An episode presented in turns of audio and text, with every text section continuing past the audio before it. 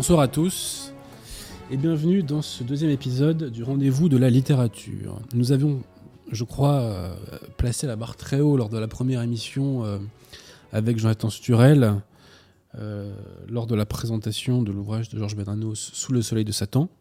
Eh bien, nous allons essayer de réitérer la performance, ce qui sera très dur. Parce que bon, on n'a pas toujours un curé d'ars à disposition, si je puis m'exprimer ainsi. Euh, Aujourd'hui, nous allons évoquer le roman de Maurice Barrès, L'appel aux soldats. Ce roman est le deuxième d'une trilogie qui s'appelle le roman de l'énergie nationale. Et il raconte l'histoire de, des héros lorrains que nous découvrons dans le premier tome, et donc nous les découvrons pendant la crise boulangiste, puisqu'un certain nombre d'entre eux vont être proches du général Boulanger. Donc l'objet de ce roman, c'est de raconter de façon romancée, encore que en restant près de l'histoire, euh, donc euh, de, de raconter l'épopée du général Boulanger, qui est un ph- phénomène extrêmement intéressant sous la Troisième République. Alors, pour m'accompagner, vous le savez, j'ai à mes côtés, bien entendu, bah, Victoire, hein. Victoire, notre cher Pierre de Tirmont, Bonsoir à tous. et le champion olympique de la critique littéraire sur Internet, qui est, vous le savez tous, Monsieur Jonathan Sturel. C'est le grand avantage, je dirais même la supériorité du rendez-vous de la littérature sur le rendez-vous de la réaction, c'est que c'est Jonathan Sturel qui fait le gros du boulot, euh, ce qui me va très bien. Voilà. Donc je dis souvent, le travail c'est la santé, mais personnellement, moi, moi j'en ai, mais je me porte. Alors, avant d'évoquer tout cela, les annonces habituelles. Tout d'abord, si vous êtes francilien et que vous avez besoin de vous acheter un bon bouquin, n'hésitez jamais à aller à la librairie française dans le 15e arrondissement, 5 rue Auguste Bartholdi, métro duplex à votre piquet. En ce moment, c'est les grèves, certes, mais elles vont s'arrêter un jour. Euh, donc, n'hésitez pas à aller donc chez nos amis de la librairie française. Euh, c'est la meilleure librairie donc française qui porte bien son nom, catholique, contre-révolutionnaire, je dirais de la capitale. Ensuite, un peu de promo, voire beaucoup, pour le collectif Saint-Robert Bellarmin. Le collectif Saint-Robert Bellarmin a eu le grand mérite en 2018 de faire publier un très bon ouvrage de théologie, très accessible et que je recommande, qui s'appelle 60 ans de religion conciliaire. Le collectif Saint-Robert Bellarmin ne se limite pas à produire des livres. Le collectif a également une librairie en ligne. Et vous pouvez trouver donc sur cette librairie en ligne des ouvrages catholiques et vous pouvez trouver des ouvrages contre-révolutionnaires.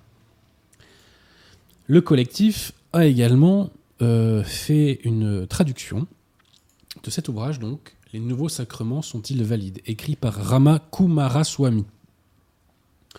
C'est l'un des ouvrages de l'année, en tout cas l'un des ouvrages de théologie de l'année, puisque l'auteur y démontre avec efficacité, clarté, rigueur, érudition, que les sacrements conciliaires sont pour l'essentiel, sont quasiment tous invalides, sauf le baptême.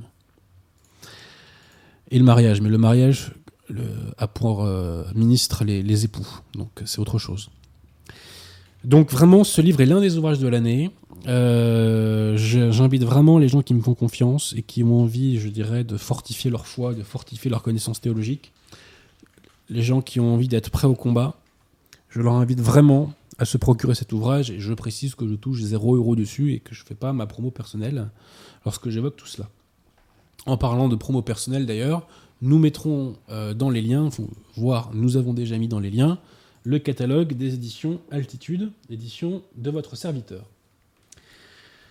Euh, ensuite, toujours au niveau promo, euh, n'hésitez pas à aller faire un petit tour sur le site des éditions Vox Gallia de notre ami Jean-Noël que nous avons reçu au mois d'octobre. Et vous trouverez chez les éditions Vox Gallia des ouvrages relatifs à notre histoire de France, à l'histoire de la monarchie, à l'histoire de nos grands rois, à l'histoire de nos grands, relatifs à l'histoire de nos grands personnages. Euh, voilà. Et n'hésitez jamais d'ailleurs à retourner voir les émissions précédentes. hein. Euh, on peut pas tout voir bien entendu, mais l'émission de Jean-Noël, par contre, par, exemple, euh, n'est pas liée à un point d'actualité précis, donc elle peut toujours être regardée avec grand intérêt par les internautes. Ensuite, vous savez que je suis dans une logique de réagrégation de la qualité française. C'est pourquoi je demande aux bonnes âmes qui m'écoutent de s'abonner aux chaînes YouTube qui sont en description. Quelles sont ces chaînes YouTube? Bah, Il y a la chaîne YouTube du collectif Saint-Robert Bellarmin, donc c'est SRB Diffusion, qui d'ailleurs a la gentillesse parfois de reprendre des extraits de Radio Athéna. Ensuite, il y a la chaîne Saint-Pi 5, sur laquelle vous trouvez un certain nombre de conférences, pas que théologiques. Hein.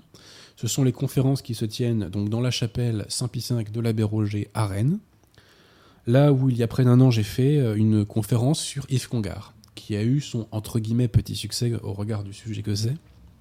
Tu sais qui, tu sais qui est Yves Congar, euh, Victoire? Un des personnages les plus importants du XXe siècle qui a influencé Vatican II. Les trois pères de Vatican II sont Yves Congar, Henri de Lubac et Jacques Maritain. Bref, euh, donc abonnez-vous à la chaîne Saint-Pi 5, il n'y a pas beaucoup de vidéos, mais chaque vidéo est une vidéo de qualité. Vous pouvez découvrir notamment aussi Guillaume Fonazel qui a fait une conférence euh, euh, là-bas. Donc voilà, donc c'est qualité garantie si je suis exprimé avec la chaîne Saint-Pi 5. Ensuite, vous pouvez retrouver notre ami Jean-Noël, toujours sur sa chaîne YouTube. Galia, notre histoire de France, ce sont des vidéos en petit format en termes de temps. Euh, qui traite des points de l'histoire de France, euh, telle bataille, tel traité, tel roi, tel événement, etc. C'est très pédagogique et cela peut être montré euh, à des gens qui ne sont pas de notre famille d'idées. Donc vraiment, c'est un instrument utile. Il ne faut pas hésiter à diffuser tout cela et de grâce à vous abonner. les nouvelles politiques de YouTube font qu'il est extrêmement important pour les visibilités des chaînes que les chaînes aient des abonnés. Ensuite, la dernière vidéo, c'est Radio. Euh, enfin, la dernière chaîne YouTube, pardon. C'est Radio Regina, donc, qui est une chaîne de, jeunes catholiques, euh, belges, je crois, si je m'en fie à leur accent, euh, qui font des émissions de qualité. Il y en a un grand nombre, hein, j'ai pas, pas tout écouté, mais ce que j'ai entendu est dans le bon sens. donc, n'hésitez pas à, à vous abonner à la chaîne de Radio Regina. Si je vous demande de faire cet effort-là, c'est pour la cause nous devons occuper le terrain un maximum, avec un discours catholique, contre-révolutionnaire, etc. Il nous faut occuper le terrain. Pour ça, il y a un terrain qui s'appelle YouTube. On n'a pas accès à la télé, donc euh, c'est compliqué, mais en revanche, on a accès à YouTube. Donc occupons un maximum le terrain sur YouTube. Radio Athéna a son petit succès, c'est une bonne chose, mais il n'y a pas que Radio Athéna. Il y a tous ces partenaires-là, notamment dont je vous parle, et, j'en oublie certains, et je leur demande de ne pas trop m'en vouloir. Euh, mais euh, voilà, il faut aider toutes les chaînes qui euh, vont dans le bon sens et qui font avancer les choses dans le bon sens. Et qui ont surtout, enfin, qui proposent, je dirais, les bons fondements pour une juste action. Vous savez que dans les évangiles, il est dit toute plante qui n'a pas été plantée par mon Père céleste sera déracinée. Comme quoi, quand il n'y a pas les bons fondements, eh bien, les actions et les œuvres, à terme, finissent par dépérir. Voilà. Donc, euh, c'est pas pour moi que je vous demande tout ça, c'est pour la cause, pour réagréger la qualité française. Abonnez-vous à ces chaînes et, euh, ma foi, euh, regardez un maximum de leurs vidéos car elles vous feront aller dans le bon sens. Et si vous pouvez vous procurer des ouvrages de nos amis du collectif Sambert Bellarmin ou des éditions Galia, ou d'ailleurs des éditions Décime, qui font un très très bon boulot et dont on reparlera bientôt, eh bien, ma foi, n'hésitez pas. N'hésitez pas parce que c'est par la qualité française, notamment, et les grâces du bon Dieu, que nous gagnerons. Voilà, voilà. Alors, avant euh, d'en arriver euh, au dur, je voulais rebondir sur un petit commentaire que j'ai vu passer, qui m'a fait un, commentaire digne des, plus grands des pharisiens, euh, qui, disait ceci. En substance, Monsieur Abosi critique la fraternité Saint-Pédis alors qu'il est catholique depuis pas longtemps. Alors que la fraternité Saint-Pédis, elle, conserve la vraie messe depuis plusieurs décennies. Et là, je crois qu'il y a un gros malentendu que je vais être obligé de dissiper. Aucun catholique ne reproche à la fraternité Saint-Pédis d'avoir bradé les sacrements. À la limite, on lui reproche effectivement pour sa messe d'être en communion avec un, clown euh, hérétique qui s'appelle Bergoglio et d'avoir été auparavant euh, en communion avec ses prédécesseurs conciliaires. Mais on ne reproche pas à la fraternité Saint-Pédis quoi que ce soit au niveau de la messe, à part ce problème-là qui est quand même très important. Non. Si aujourd'hui la fraternité Saint-Pédis est en dehors de l'Église catholique, c'est pour deux raisons. La première, c'est parce qu'elle ne professe pas la foi catholique, elle professe une doctrine gallicane, hérétique, Et la deuxième, c'est parce qu'elle s'est ralliée à la secte conciliaire. Permettez-moi un petit rappel. Le catéchisme de Saint-Pédis est un texte infaillible, parce que c'est un texte du magistère ordinaire de l'Église, et qu'il traite de foi et de mœurs. Donc, à la question qu'est-ce que l'Église? Le catéchisme nous dit ceci. L'Église est la société des vrais chrétiens, c'est-à-dire des baptisés qui professent la foi et la doctrine de Jésus-Christ, participent à ses sacrements et obéissent au pasteur établi par lui. Donc qu'est-ce que c'est que l'Église catholique? C'est la société donc des vrais chrétiens qui se reconnaît par sa profession de la foi, par sa participation au vrai sacrement et par l'obéissance au pasteur établi par le bon Dieu. Et qu'est-ce que la foi catholique? La foi catholique, pour citer le, le, catéchisme du Concile de Trente, donc texte également infaillible, c'est l'assentiment plein et entier aux vérités révélées de Dieu. Et Léon XIII nous rappelle que... Euh, attendez, je crois que j'ai même la définition de l'hérétique sur le catéchisme de Saint-Pédis, bougez pas. Alors, qu'est-ce qu'un hérétique selon le catéchisme de Saint-Pédis, toujours? Les hérétiques sont les baptisés qui s'abstiennent à ne pas croire quelques vérités révélées de Dieu et enseignées par l'Église, tels sont les protestants. Et Léon XIII, vous disais-je donc, nous rappelle que le fait de contester n'importe quelle vérité fait de vous un hérétique, et le, on peut même être hérétique par un seul mot, nous dit Léon XIII dans Satis Cognitum. Donc, la il y a trois conditions, selon le catéchisme, pour être membre de l'Église. D'ailleurs, en fait, le catéchisme reprend une définition de, de Saint Robert Bellarmin. Ces trois conditions, donc, c'est la foi, la participation au sacrement et l'obéissance au pasteur établi par le bon Dieu. On a vu la définition de la foi. Donc, selon cette définition de la foi, bah, la fraternité ne professe pas la foi catholique, puisque la fraternité conteste l'infaillibilité du magistère ordinaire de l'Église, elle conteste l'indéfectibilité de l'Église, et elle conteste la soumission due au pape. Quand on conteste l'infaillibilité du magistère ordinaire de l'Église, c'est extrêmement grave parce qu'on ne sait même plus ce qui relève de l'infaillibilité ou pas, donc ce qui relève de la foi ou pas. C'est extrêmement grave. Donc, un, la fraternité ne professe pas la foi, et je vous l'ai dit, en me répétant, il faut obéir au pasteur établi par le bon Dieu. Par leur réforme de 1968, les conciliaires ont abandonné le sacrement valide de l'ordre. Et dans cet ouvrage de Rama Kumaraswamy, c'est extrêmement bien expliqué. Donc, ils ont rompu avec les lignées épiscopales. Ils ont rompu avec les apôtres, avec cette lignée qui nous venait des apôtres. À partir de là, les pasteurs conciliaires d'aujourd'hui donc sont des faux évêques et euh, ne sont pas, n'ont pas été établis euh, par euh, le bon Dieu puisqu'ils ont rompu avec, la, avec les, lignées apostoliques. Donc voilà pourquoi les catholiques critiquent la fraternité Saint-Pédis et ça n'a rien à voir avec des questions de messe, même si effectivement il y a ce problème de l'unacum, hein, toujours, avec la fraternité Saint-Pédis. Je voulais faire cette mise au point, c'est extrêmement important parce que la question qui se pose, c'est qu'est-ce que l'Église catholique? Où est l'Église catholique aujourd'hui? Eh bien, je me répète, l'Église catholique, c'est la société des croyants qui professent la foi catholique, enfin des vrais catholiques donc, hein, qui professent la foi catholique, qui participent au vrai sacrement et qui obéissent, et qui obéissent au pasteur légitime. Voilà. Et sur cette base-là, en se fondant donc sur le magistère infaillible de l'Église, on sait où est et où n'est pas l'Église catholique. Et malheureusement, aujourd'hui, elle n'est pas à la fraternité. Personne ne s'en réjouit, je tiens à le dire. Et il ne tient qu'à elle de changer en abjurant son gallicanisme et en se tirant de, cette secte de Barjot. Pour l'instant, la fraternité, malheureusement, n'est que la section gallicane de la secte conciliaire. C'est quand même dommage, elle avait vocation à être autre chose. Aussi, euh, je voulais faire une petite précision, c'est que ce ralliement a été possible euh, en raison euh, de Monseigneur Follet, et que Monseigneur Lefebvre, à la base, ne voulait pas que le supérieur de la fraternité soit euh, un des quatre évêques qu'il a sacrés. Il ne le voulait pas parce qu'il voyait bien qu'il y avait un cumul de pouvoir potentiel qui était très dangereux. Et de même, Monseigneur Lefebvre ne voulait pas qu'il y ait de rapprochement avec la secte conciliaire tant qu'il n'avait pas eu un accord euh, doctrinal avec elle. Alors bon, euh, c'est quand même assez drôle de vouloir faire un accord doctrinal avec elle. Moi, je vise plutôt sa destruction.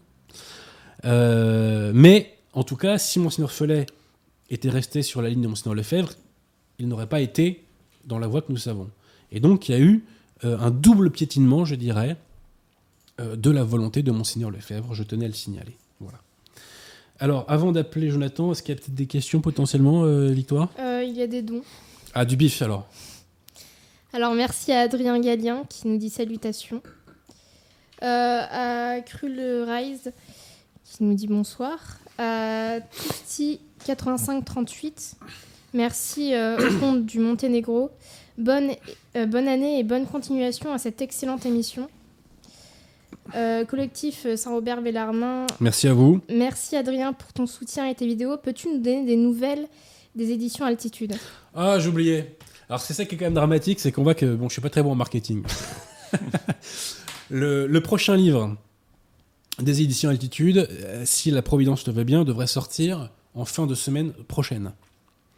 Ce livre est un double ouvrage qui contient d'une part la réédition d'un grand classique de la théologie qui est euh, La royauté sociale de notre Seigneur Jésus-Christ, selon le cardinal Pi, écrit par le père euh, Théotime de Saint-Just. C'est un ouvrage qui est extrêmement important parce qu'il apprend aux gens ce qu'est la doctrine du Christ roi et il apprend aux gens ce que doit être le juste rapport entre l'Église et l'État. Donc dans une époque où on nous parle de la laïcité dans tous les sens, c'est très important. Et j'adosse euh, à cette réédition un essai, un petit essai écrit par moi-même donc, sur Jacques Maritain, dans lequel je suis contraint de réduire à néant la philosophie de Maritain parce qu'elle est contraire tout simplement au magistère de l'Église. Et Maritain fait partie de ces trois pères fondateurs de la religion Novus Ordo, donc il était indispensable euh, de l'attaquer là-dessus. La critique de Maritain avait déjà été faite efficacement dans le passé par l'abbé Manweil et par Charles de Conac. Je me suis pour ma part chargé d'attaquer Maritain sur d'autres euh, éléments de sa philosophie qui, avaient, euh, qui n'ont pas été trop attaqués à l'époque et qui ont eu, euh, je veux dire, une influence directe sur Vatican II et notamment sur la constitution pastorale Gaudium et Spes, qui, est du qui, qui est vraiment du maritain, je dirais, pur cru. Maritain est le père de la réconciliation, de la pseudo-réconciliation entre le Christ et le monde, entre l'Église et le monde. Or, ce n'est pas possible, car comme le Christ nous le dit dans les évangiles, le monde me hait. Voilà. Et je devais donc faire cette, euh, je devais donc faire cette dé- déconstruction, euh, cette attaque, cette critique, cette réfutation de l'œuvre de Maritain. Et c'est, euh, à l'instar du texte que j'ai fait sur Congar, c'est l'un des textes qui m'a demandé le plus de faire chauffer mon cerveau. Voilà. Donc, si la Providence le veut, eh bien, cela sortira euh, fin janvier. Et si la Providence le veut, peut-être que fin février, début mars, sortira mon deuxième ouvrage sur l'affaire Dreyfus, qui lui aussi sera une édition de, de livre, en fait, puisqu'il y aura des rééditions d'ouvrages, plus ou moins anti-Dreyfusards, et il y aura ma réponse améliorée aux historiens Dreyfusards qui m'ont cherché, donc ils m'ont trouvé. Hein. Cherchez, vous trouverez, c'est dans les évangiles. Voilà. Merci pour cette question du collectif Sambert Bellarmin qui me rappelle à l'ordre, si je puis dire. Euh, merci à Sylvain Guillet qui vous remercie. Et merci à Bobby Lapointe qui vous dit. Le merci. chanteur, il nous écoute euh Ouais. Vous aimez bien le chanteur, euh, Bobby Lapointe, monsieur La maman des poissons, J'espère. Exact, mais exactement. Gros dédicace à Perrotin qui connaît Bobby Lapointe. Euh, merci pour votre dévouement, monsieur Abosi. Je vous ai.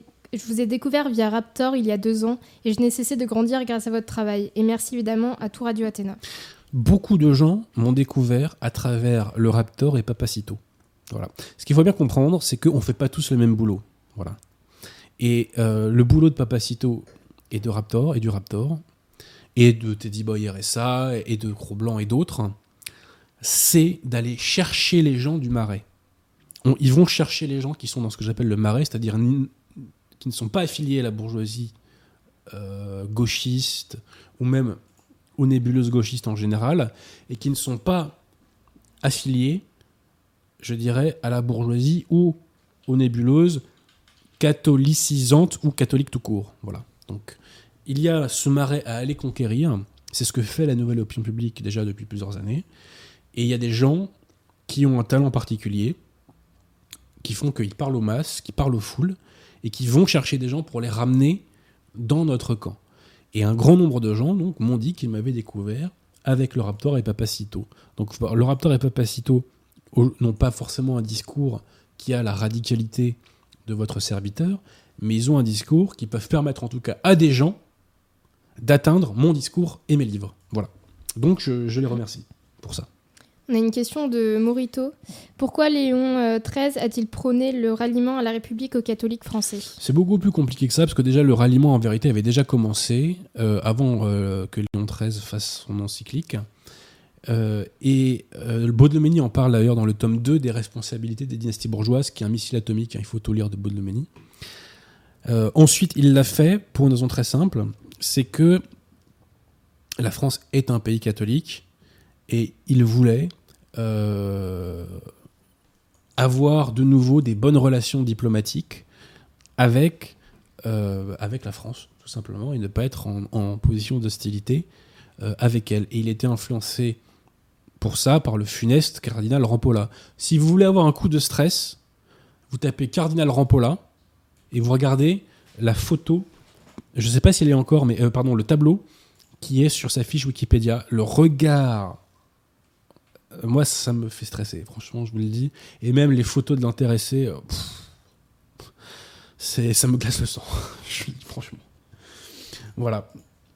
Donc ce sont pour des raisons diplomatiques surtout. Mais j'insiste sur le fait que l'encyclique, euh, qui a un nom en français que j'ai oublié euh, malheureusement, euh, dans lequel Léon XIII évoque le ralliement, est parfaitement orthodoxe. Parce que ce que nous dit Léon XIII, c'est que ce n'est pas le fond du gouvernement, enfin ce n'est pas la forme du gouvernement qui compte, c'est son fond idéologique. Et ce qu'il faut, c'est combattre les mauvaises lois. Hein, donc tout ce qui est séparation de l'Église et de l'État et compagnie, vous voyez. Voilà, parce que bon, euh, vous pouvez avoir une monarchie, mais s'il y a une séparation de l'Église et de l'État, si à la base de la société, comme sous la monarchie de Juillet, il y a la Révolution, ça sert à rien, objectivement. Voilà. Euh, Merci à Cheveux Épique pour son don. C'est tout? C'est tout.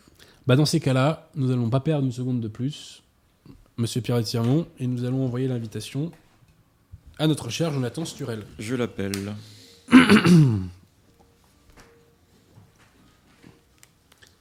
Et on remercie les gens qui ont lâché du bif. Voilà. Euh, allô, bonsoir. Oui, bonsoir Jonathan, vous m'entendez?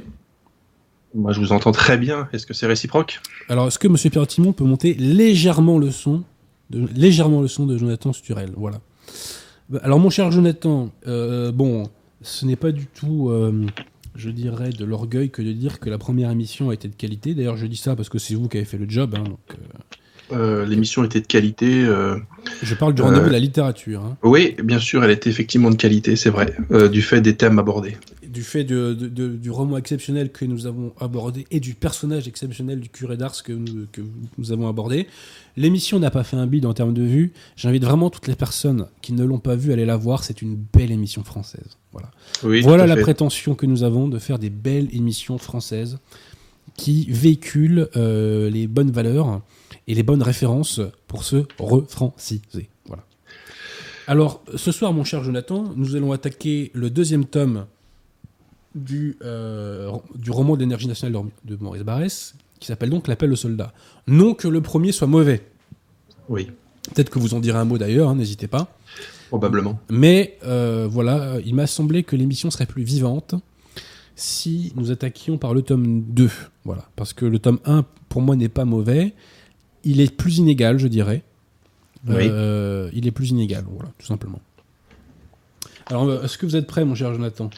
Oui, je suis prêt. Juste avant, une toute petite incise microscopique Ouais, par je, vais, inciser un peu, mais très très rapidement. C'est parler du curé d'Ars, en fait, euh, parce que j'ai vu passer hier une photo du pape Pie X euh, qui avait sur son bureau. J'ai eu peur, euh, j'ai eu peur. Vous avez bien fait de terminer votre phrase.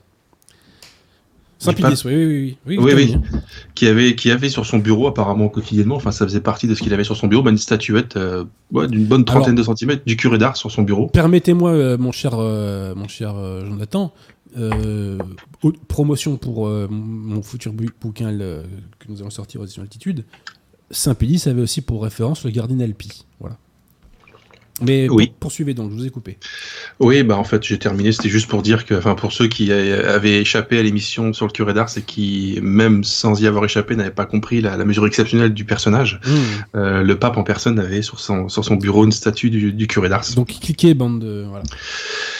Cliquez bande d'amateurs de littérature. Exactement, bande d'amateurs de littérature, cliquez.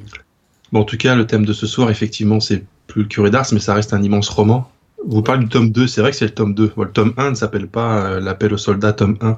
En fait, c'est la trilogie, euh, roman de l'énergie nationale de Maurice Barrès, en trois tomes. Et le premier tome, donc celui qu'on va, euh, qu'on va passer au-dessus ce soir, c'est Les Déracinés, qui est probablement, je pense, pour les non-barésiens, le plus connu des livres de Barès, avec peut-être La colline inspirée, qui sont sans doute les deux livres les plus connus de Barès, en dehors des cercles barésiens, parce que j'imagine que lorsqu'on est barésien, on connaît tout le reste, mais les Déracinés, c'est son plus connu probablement.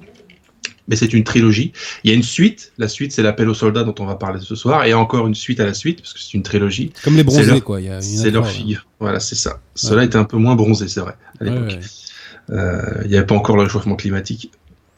Le, une fois, je ne sais pas si vous vous souvenez de ce que j'avais précisé quand on avait parlé du livre Germinal de Émile Zola. J'avais dit que moi-même, en tant que lecteur, donc c'est un avis tout à fait euh, subjectif, il n'y a pas beaucoup de romans que je trouve euh, capables d'être hissés au rang de chef-d'œuvre, mais j'avais dit que Germinal c'en était un pour moi et qu'il faisait partie des très rares romans que je hissais à ce niveau de considération.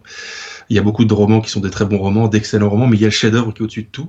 Et il s'avère que l'appel aux soldats, c'est-à-dire le tome 2 de la trilogie du roman de l'énergie nationale de Barès, c'est l'un des autres très rares livres que j'élève au rang de, de chef-d'œuvre.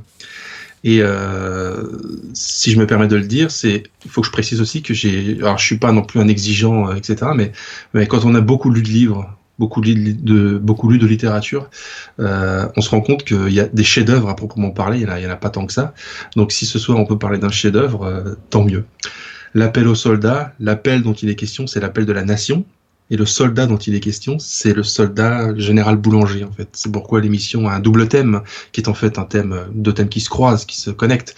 Euh, le livre de Barès et le boulangisme, ou le général Boulanger, puisque je dis l'appel de la nation, c'est il va falloir qu'on remette dans le contexte de l'époque euh, ce qui était le général Boulanger, ce qu'a été le boulangisme, comment le boulangisme a été rendu possible, comment il a pu émerger et comment, en très peu de temps, il s'est dégonflé comme une baudruche, en fait. On va voir que c'est pas la dernière fois que ça arrivera dans l'histoire de France. Mais avant toute chose, juste préciser quelque chose.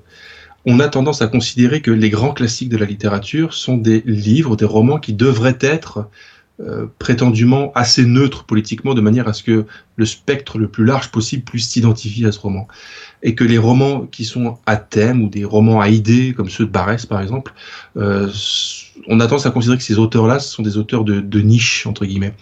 Il faut vraiment sortir cette idée de notre tête en ce qui concerne Barès précisément. Parce que Barès, plus précisément les trois livres dont on va parler, et encore plus précisément à l'intérieur de ces trois livres, le tome 2 dont on va vraiment parler ce soir, c'est pour moi ce qui est du domaine du, du, génial en termes de littérature. Barès a beau être un écrivain à idées, c'est pas un écrivain neutre politiquement, mais est-ce qu'il y a vraiment des écrivains neutres politiquement? D'ailleurs, on parlait de mmh. Germinal. Germinal, c'est pas un roman neutre politiquement.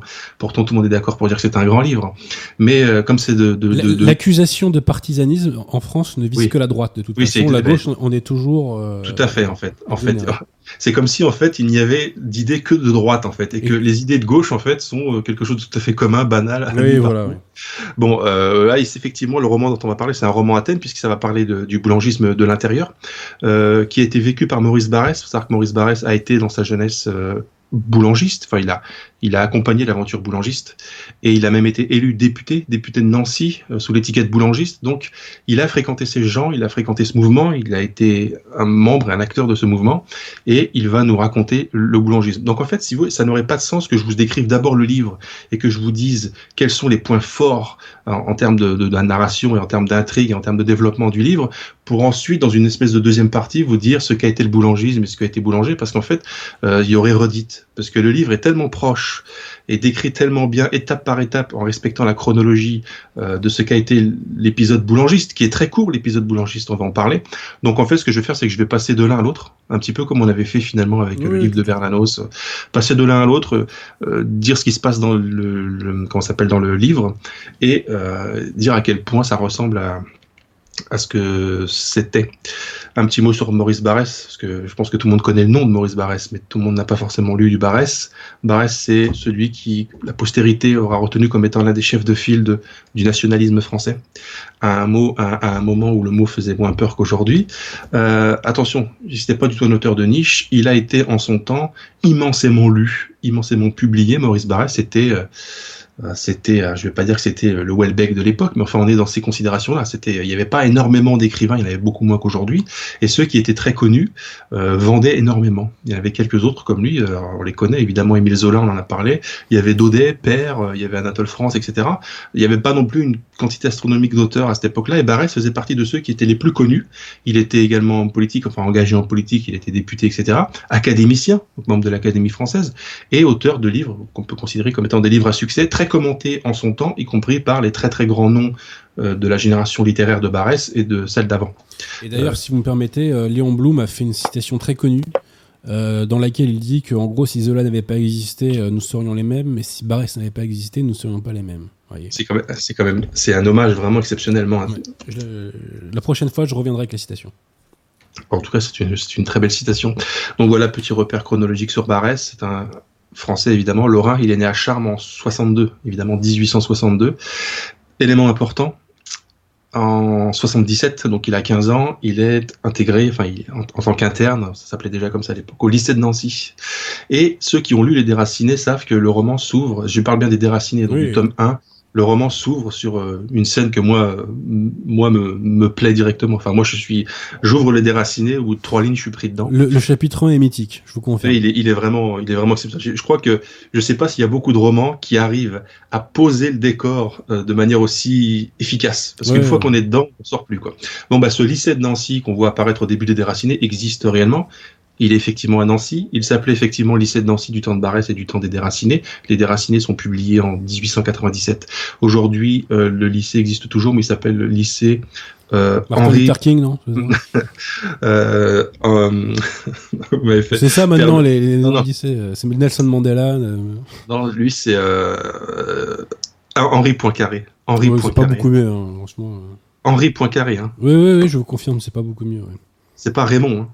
Ah oui, c'est le mathématicien, donc pour moi. Exactement, c'est son cousin en fait. Autant pour moi, donc l'inventeur, enfin celui qui a découvert la relativité alors. Oui, voilà, celui qui a précédé Einstein dans les grandes découvertes de la physique de l'époque, etc. Donc, il y a une autre personne qui est intéressée par ce sujet. Mais pas où. Ah, je pense que c'est notre ami Pierre.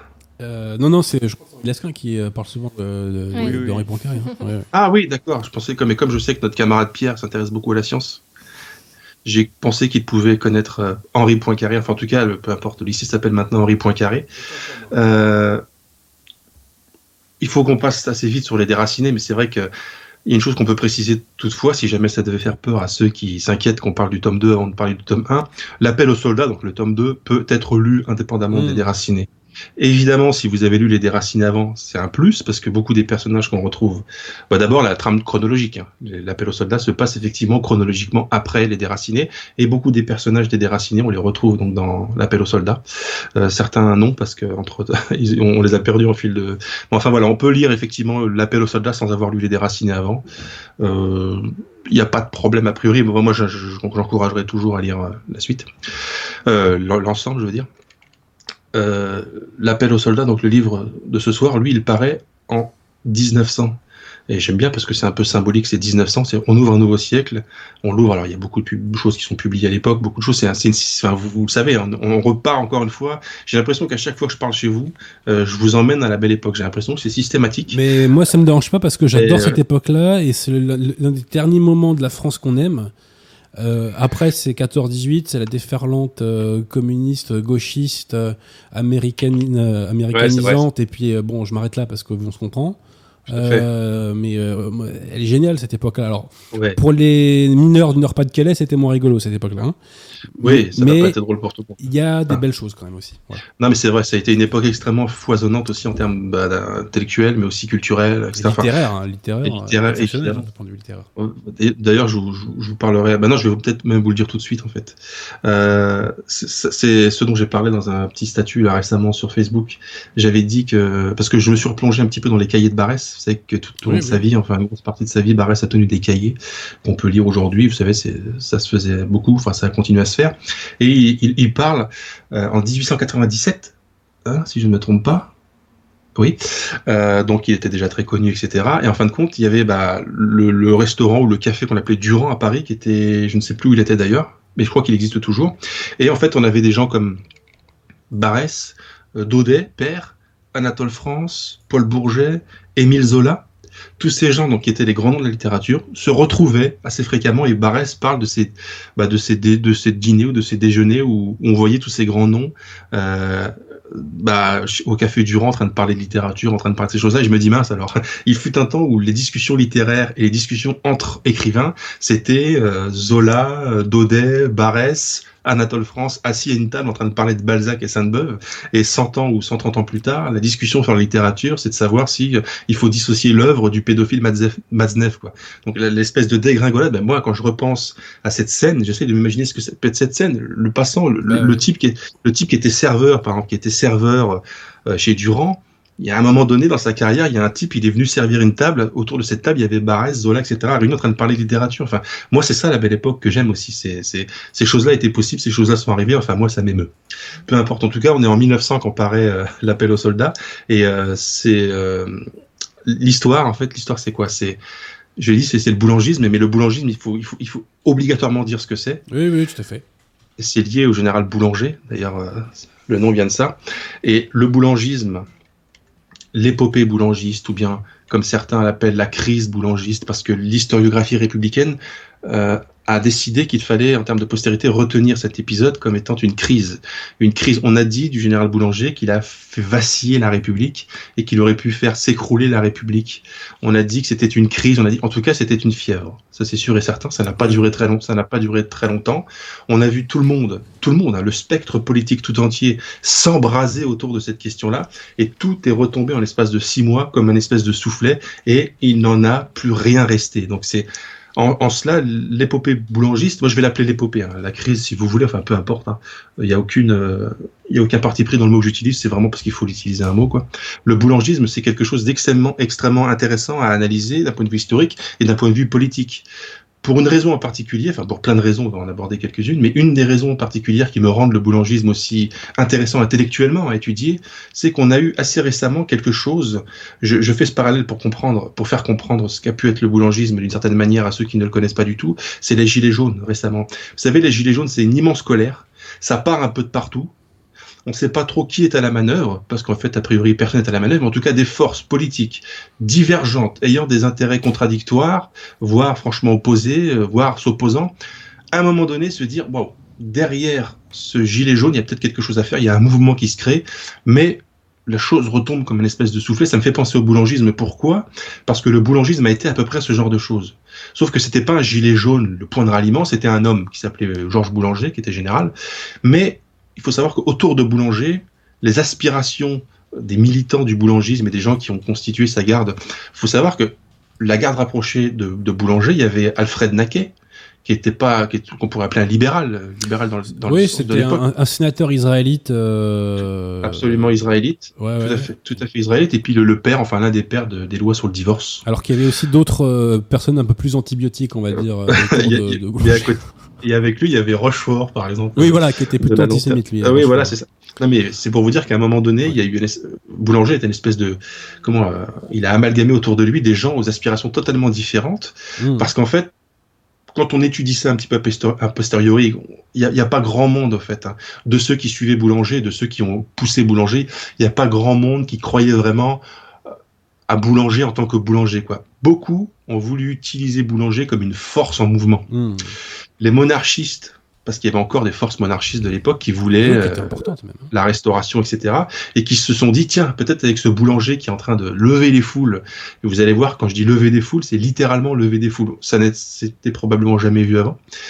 Les, les, les, monarchistes se sont dit est-ce qu'il n'y a pas moyen d'utiliser ce, général là, qui a l'air d'être un petit peu en électron libre si, vous le permettez, euh, Jonathan, peut-être que, que je dise juste un mot sur la trajectoire rapide de Boulanger.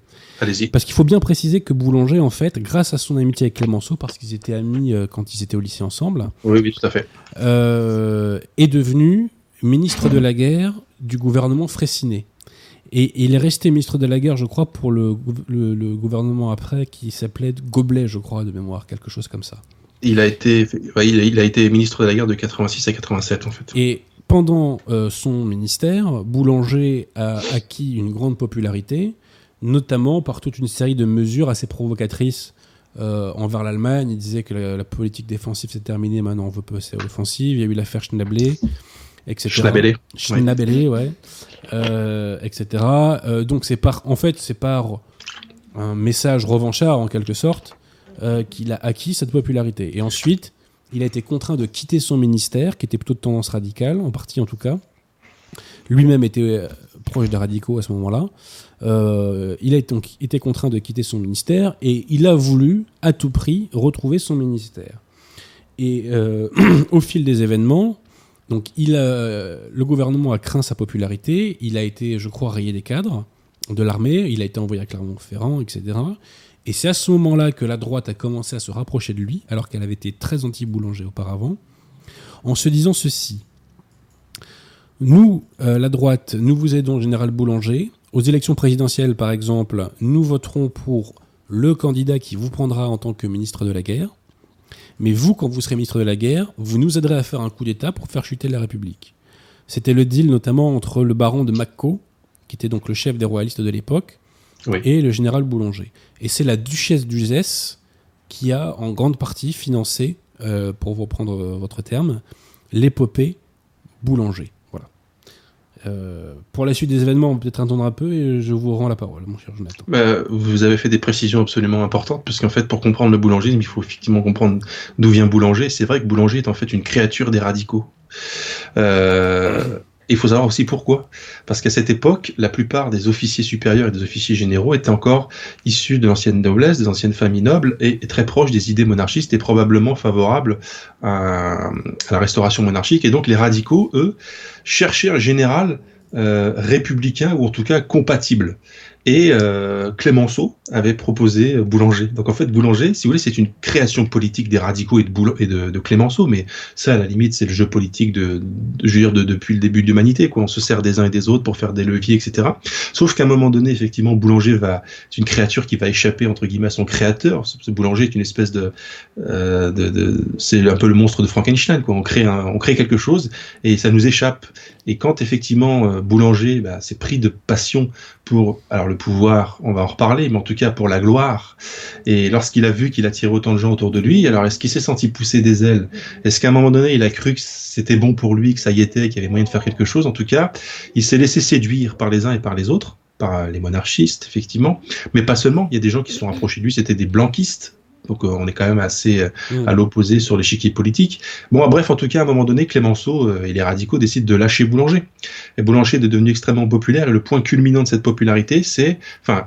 Alors juste, Jonathan, rappelons aussi qu'il y avait quand même un personnage très important autour de Boulanger, c'était Déroulède, avec sa Ligue des Patriotes aussi. Oui, et il s'est rapproché de Boulanger effectivement pour la raison que vous avez dite juste avant, c'est qu'en fait Boulanger, on a d'ailleurs appelé pour ça le général revanche, parce que lui était bien décidé euh, à taper du poing sur la table et arrêter de dire euh, on va en fait on va reprendre l'Alsace-Lorraine on va se venger. On a une quinzaine d'années euh, de la défaite de, Sedan, c'était quand même assez récent. La génération politique qui est au pouvoir à ce moment-là, euh, c'est des gens qui ont connu la défaite de 70, qui, qui nous ont vu perdre l'Alsace-Lorraine. Mais, euh, et ça j'en avais parlé avec l'un des plus récents biographes de, de Boulanger, qui s'appelle Jean Garrigue, je lui ai dit, est-ce que la classe, je lui ai demandé, est-ce que la classe politique de l'époque, les radicaux ou n'importe qui d'autre étaient finalement favorables à cette fameuse revanche ou est-ce qu'à un moment donné la classe politique s'est dit bon bah désolé les Alsaciens lorrains mais on, fera sans vous quoi. Mais à un moment donné on voudrait euh, ne pas faire la revanche. Il m'a dit oui effectivement il n'y avait pas une aspiration très grande au sein de la classe politique au pouvoir pour la revanche et c'est dans les comités on va dire privés les associations et dans des ligues ce qu'on appelait les ligues c'est pour ça on parle de déroulade que l'idée de revanche a continué d'être entretenue et c'est pourquoi lorsque général Boulanger ministre de la guerre, donc prend la parole des fois à la chambre, à la chambre, à la chambre des députés, des déclarations, des déclamations, même tonitruantes.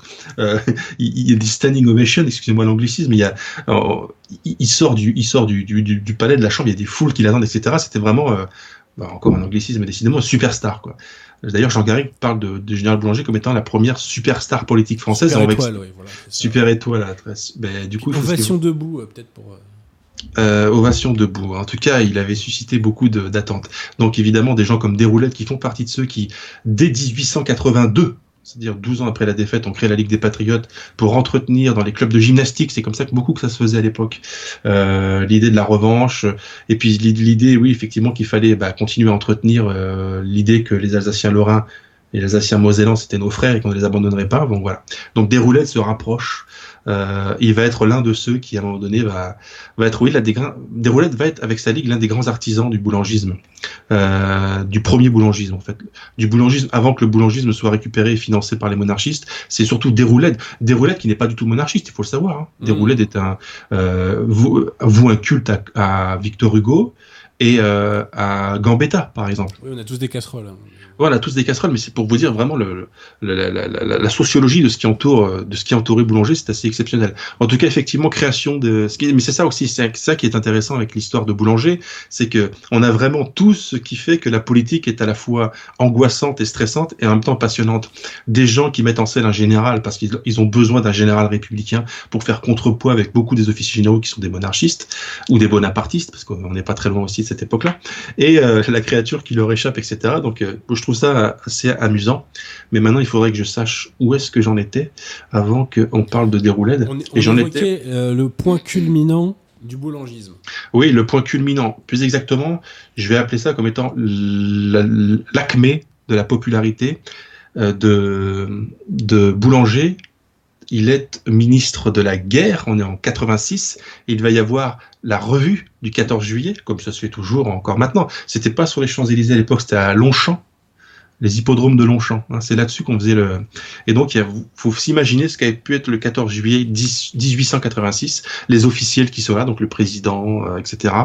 Euh, qui sont l'incarnation de ce qu'était la politique jusqu'à présent, c'est-à-dire des petits hommes rabougris euh, sous leur chapeau, etc.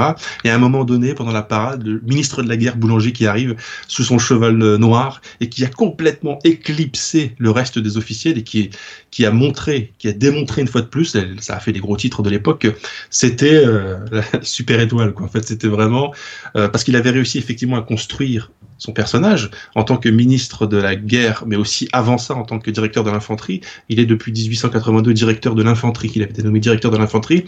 Il va mettre énormément de mesures en place qui vont beaucoup plaire à l'armée.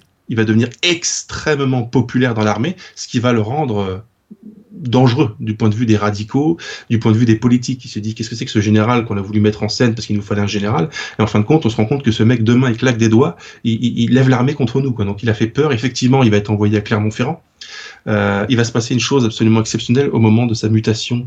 Euh, enfin, c'est presque un, un quasi limogeage. C'est pas tout à fait un limogeage, mais on veut l'éloigner de Paris on veut l'éloigner de Paris, sans le rayer des cadres encore pour l'instant. Ça va pas tarder, ça va arriver à un moment donné, mais on veut l'éloigner de Paris. Parce qu'il devient trop gênant pour la classe politique, parce qu'ils se rendent compte qu'ils ont fait, ont créé quelque chose qui les dépasse. On l'envoie à Clermont-Ferrand, le 8 juillet 1887. Donc, euh, il prend le train, gare de Lyon, gare de Lyon à Paris. Et là, il y a une scène, et elle est décrite dans le livre de Barès. Oui, je crois que c'est la première scène d'ailleurs de mémoire. Enfin, c'est une euh, des toutes premières scènes. une des toutes premières scènes, effectivement. La toute première, c'est encore autre chose, c'est quand il prend la parole, euh, euh si je me souviens, à la chambre. Mais l'une des, l'une des, premières scènes, donc assez au début du livre, effectivement, c'est la scène où, et, et totalement véridique, hein, c'est pas Barès qui a gonflé les chiffres, etc.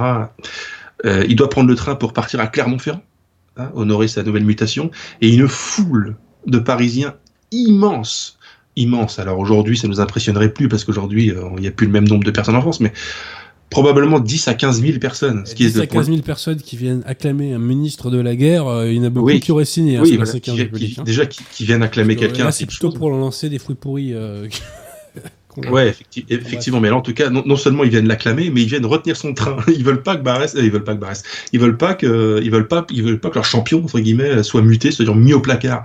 Et pendant, alors je crois que c'est pendant 3 heures ou 3h30, il est impossible au conducteur du train de faire avancer son train parce que le public, le public, la foule, euh, empêche le train de partir. Et cette scène, lorsqu'elle est décrite par Barès dans le livre, je, vous garantis, hein, ça donne des frissons quoi. On se dit on se dit là, il y avait une énergie qui était, qui était en marche. Le peuple de Paris, parce que là. Il y avait une vie même, tout simplement. Oui, mais une, vie exceptionnelle, quoi. Là, on se dit, ces choses-là sont arrivées. Et quand on repense qu'effectivement, aujourd'hui, même à 14 juillet, le président qui remonte les Champs-Élysées se fait siffler. Le président de la République, c'était vrai euh, du temps de, de, de, Hollande déjà, hein, je parle de Hollande et Macron, se font siffler régulièrement à chaque apparition publique, y compris y compris lors de, la parade du 14 juillet. C'est pour vous dire la, différence, enfin pour vous dire que voilà, la politique c'est pas la même pour tout le monde. Donc c'est intéressant de ce point de vue-là aussi. Euh. donc voilà, extrêmement populaire. non seulement dans l'armée, je l'ai dit, mais également à l'extérieur de l'armée. Euh, une toute petite mesure extrêmement symbolique qu'il avait prise. Les gens qui devaient faire la garde, qui devaient euh, euh, être en poste, poste de surveillance à l'entrée des régiments ou des places fortes militaires, étaient dans une espèce de petite guérite. Boulanger a proposé que ces guérites parce que c'était un psychologue aussi, soient repeintes en bleu, blanc, rouge, aux couleurs de la nation. Et du coup, c'était beaucoup plus enorgueillissant. Alors, est-ce que je me suis pas trompé, est-ce que j'ai pas oublié une syllabe C'était euh, un honneur beaucoup plus important pour le militaire qui était dans la guérite de protéger une guérite aux couleurs de son pays. Et eh ben, c'est des petites idées comme ça. Il a aussi avancé, euh, enfin, il a fait avancer beaucoup de choses. Il a modernisé un peu l'armée, euh, la vie des soldats, etc. Donc voilà, Boulanger, énorme, énorme étoile. Énorme vedette. Ouais, vedette, c'est français, non? Oui, oui, tout à fait. Ouais. Énorme vedette de son époque j'avais envie de dire, l'histoire de Boulanger, on pourrait en faire un film. À défaut, on pourrait en faire un roman d'aventure quasiment. Ben, en fait, ce roman d'aventure existe, ça s'appelle L'appel aux soldats de Maurice Barrès. Et quand je vous dis que c'est un roman d'aventure, c'est qu'on n'est pas loin. C'est pas un roman très bien écrit, très bien construit, avec par moments, waouh, des intensités exceptionnelles. Pour moi, le roman du début à la fin, c'est une tension permanente parce que la description euh, du mouvement qui monte, la description des faiblesses du boulangisme, parce que boulanger va s'écrouler au bout d'un mmh. moment. Euh, c'est décrit par Barès. Bon, déjà, c'est décrit par quelqu'un qui a un peu vécu de l'intérieur, qui a connu tous les gens dont, on, dont il parle. Euh, c'est une particularité de l'appel aux soldats qu'on retrouve dans les déracinés, donc le tome 1, la partie avant, c'est que ça mêle des personnages de fiction. La plupart des personnages que l'on voit dans les déracinés, qu'on va retrouver un peu dans les autres livres, c'est-à-dire Sturel, euh, Henri, Galant de Saint-Flin, Racado, Renaudin, ce sont des, des personnages de fiction, mais ces personnages de fiction, à un moment donné, vont rencontrer de véritables personnages ayant existé, comme par exemple Hippolyte l'historien, euh, des, gens comme ça. Donc en fait, Barès, dans cette trilogie, va mêler... Euh, est-ce que non, je pense pas. Non, il n'est pas du tout le premier à avoir fait ça, mais il est probablement l'un de ceux qui l'ont fait avec le plus de talent, c'est-à-dire de créer une histoire, euh, de raconter de manière romancée des faits qui se sont authentiquement déroulés. Euh, Là, j'ai l'impression qu'on on a perdu la connexion. Non, non, non, non, on est là. Ah bon, vous m'entendez? Donc voilà, en fait, Boulanger, la crise boulangiste, l'épopée boulangiste, ça dure pas longtemps. En 82, il est fait ministre de la guerre, euh, il est fait directeur de l'infanterie, mais c'est pas vraiment une vedette à cette époque-là. Ça va commencer à bouger à partir de 86 quand il va être ministre de la guerre, et ça va encore plus bouger quand euh, le pouvoir va prendre des mesures contre lui, parce que là, du coup, sa popularité va exploser. Si bien qu'il va y avoir des élections il ne se présente pas à ces élections, il ne peut pas. Il est militaire en service et il est ministre de la guerre. Des gens ont tellement envie de Boulanger qu'il va remporter des élections sans se présenter. Donc évidemment, il va pas siéger. Mais des gens dans les bureaux de vote mettaient un nom boulanger dans les enveloppes. Je sais pas si vous vous rendez compte du truc. Mmh. Donc c'est assez exceptionnel. Et euh, c'est comme si on mettait les bulletins Pierre de Tirmont, Jonathan Sturel, euh, spontanément. Euh. Bah, par exemple, oui, c'est exactement ça. C'est, par exemple, c'est un jour, est-ce que je monte à Paris, je prends le train à Lyon, il y a une foule de Lyonnais qui, qui retient mon train. Non, Sturel. Donc vous restez à Lyon, Sturel. Euh, je sais pas si ça arrivera un jour, par contre. En tout cas, là aussi, ce qui fait que le boulangisme c'est très intéressant et qu'on aurait tort euh, de balayer boulanger et de balayer le boulangisme un peu trop vite, parce que même si effectivement c'est une histoire qui a capoté, qui a fini en autre boudin, très vite et très rapidement, euh, c'est extrêmement riche d'enseignements. Extrêmement riche. Pourquoi je dis que ça a capoté très vite? Euh, Il commence à être très populaire, vraiment très très populaire en 86, au point de devenir gênant en 87 mais il meurt en 91. Vous voyez, laps de temps, en espace de moins de 5 ans, c'est l'acmé et la, et, et, la déchéance, euh, enfin la déchéance, oui, la déchéance progressive. Euh, il va falloir expliquer pourquoi. Mais avant, si vous voulez que je vous dise comment il est mort, Boulanger, parce qu'il est, il est mort. Hein. Euh, Alors, avant d'en arriver à sa mort, peut-être qu'on va arriver euh, aux élections de 99 à Paris. Alors, on parle sûrement des élections de 89. oui, 89, autant pour moi. Parce qu'en 99, il, était, mort, il était sec depuis un petit moment. Oui, c'était le procès en 99. Effectivement, il se passe quelque chose. Il y a les élections législatives du 27 janvier 89. Alors là, pour le coup, il est, là, il, il est candidat. Il est effectivement candidat parce qu'il n'est plus tenu. Voilà, exactement. Euh, énorme victoire à Paris, foule en délire. Euh, le soir du 27 janvier, donc dépouillement, etc., il se passe quelque chose euh, d'assez exceptionnel et c'est ce qui reste vraiment dans les pensées de ceux qui, ont étudié le boulangisme, c'est que Boulanger donc gagne les élections, mais ce sont les élections législatives de janvier. Dans quelques mois, en septembre et octobre, fin septembre, début octobre, il y aura ce qu'on appelait à l'époque, ça n'existe plus, les élections générales. Et Boulanger, qui rafle tout à Paris en janvier 89, est entouré de sa garde rapprochée, comme par exemple Déroulède, qui dit Mais mon général, là, vous avez un boulevard en fait. Là, vous dites, là, vous sifflez, on, a nos ligues, on etc. le pouvoir avait peur d'un coup d'État boulangiste. C'est-à-dire que des gens qui se sont approchés du ministère de l'Intérieur à l'époque ont dit il n'y a plus personne au ministère. Ah, là, on coupe là. Non, non, Des gens ont dit le soir-là, au ministère de l'Intérieur, il n'y avait plus personne. Les officiels les... avaient commencé à plier bagages parce qu'ils étaient convaincus que Boulanger allait marcher sur l'Elysée et des roulettes, des gens autour de lui, mais euh, là, général, il faut y aller. Là, il n'y a pas d'autre chance, il n'y a pas d'autre possibilité. Il faut absolument y aller. D'ailleurs, on est où à ce moment-là? Euh, Au soir du 27 janvier, on est dans le fameux café Durand dont je vous parlais tout à l'heure, où dans quelques années, on va retrouver Barès discutant avec Zola, etc. Bah, c'est le même endroit, c'était un peu l'endroit à la mode, c'était un peu la, la rodonde hein, de, de Sarkozy, mais un peu avant l'heure. Et Boulanger, lui, il est là, il est en train de savourer sa victoire, et il est avec une personne qui va être extrêmement importante dans la vie de boulanger, qui va probablement avoir un rôle extrêmement déterminant dans la déconfiture du boulangisme. C'est une femme, c'est la maîtresse de boulanger, c'est pas sa femme. Il est marié, mais ça, c'est sa maîtresse, Marguerite de Bonnemain, dont il est fou amoureux, qu'il ne connaît pas depuis très longtemps. Il est assis avec elle, il savoure sa victoire, euh, et les gens lui disent, mais mon il faut y aller. Il lui dit non, pas de coup d'État, pas de coup de force, on ne marche pas sur l'Elysée, pour deux raisons. D'abord, dans 6 ou 7 mois, il y a les élections générales. Je suis assuré de les remporter et donc d'accéder au pouvoir de la manière la plus légale qui soit. Ensuite, les gens qui m'ont fait confiance, les gens qui portent leurs espérances sur moi, en tant que général, en tant que militaire, je suis celui qui incarne l'ordre. Je ne peux pas, étant celui qui incarne l'ordre, être celui qui va faire un coup d'État, c'est-à-dire qui va violer les institutions. Donc, pour ces deux raisons, il refuse de marcher sur l'Élysée, de prendre le pouvoir, et c'est probablement ce soir du 27 janvier 1899 que le, le boulangisme... 89, vous faites la même erreur que moi. Oh là là, c'est incroyable ça. J'ai vraiment dit 99 là? Oui, oui. Ouais, bah d'accord. À moins que j'ai une hallucination, ce qui n'est pas impossible. Euh, ouais, ou à moins qu'il ait passé 10 ans chez Durand. Attends, mais je pense pas. C'est évidemment 89 et donc il y va pas. Et c'est probablement à cause de cette décision que le boulangisme va, va dégringoler, puisqu'à partir de là, il ne sera plus crédible. Euh, ses adversaires vont commencer à avoir un peu moins peur de lui parce qu'ils se rendent compte que celui qu'ils avaient pris pour un espèce de d'ogre césariste a l'air d'être un petit peu euh, plutôt un, un, espèce de petit roitelet qui attend son tour qui attend son tour littéralement, et ceux qui avaient fondé beaucoup d'espoir en lui, comme Barès, comme Barès, comme Déroulette évidemment, vous commencez à se dire, mince, c'est ce qu'on n'a pas misé sur le mauvais cheval?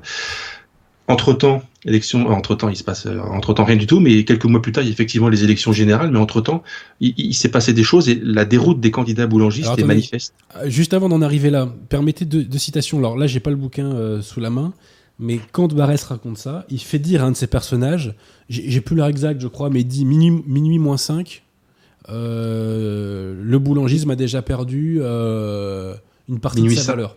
Euh, minuit. alors c'est une, une, citation exacte. Hein. Ça, ça, a réellement été dit.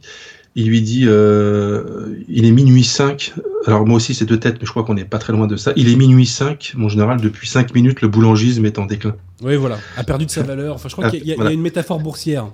Euh, je parierai pas là-dessus, mais probablement. Ah, vous me cachez là déjà. Euh, non, non, c'est pas ça, mais. vous avez le droit, vous n'êtes pas le seul, hein, remarquez. mais en, en, tout cas, en, tout cas, ça renseigne sur l'état d'esprit des gens qui étaient autour du général Boulanger, qui attendaient que le général Boulanger prenne le pouvoir. Et alors, attendez, euh, citation de Déroulède dans le roman, si vous le voulez bien. Donc, c'est Déroulède qui parle à Boulanger. Et il lui dit Mon général, je ne, je ne vous demande pas de marcher sur l'Elysée. Les actions de nuit sont dangereuses. Je vous dis, venez demain à la Chambre. Nous tenons encore nos cadres électoraux, nos comités. Nous aurons 20 000 hommes convoqués. Il en viendra 200 000. Montez à la tribune, demandez la dissolution, la révision. On vous les refusera. Sortez alors et nous rentrerons. Voilà. Oui. Et d'ailleurs, les, boulangistes ont été appelés à l'époque aussi les révisionnistes. Parce qu'ils voulaient réviser la Constitution.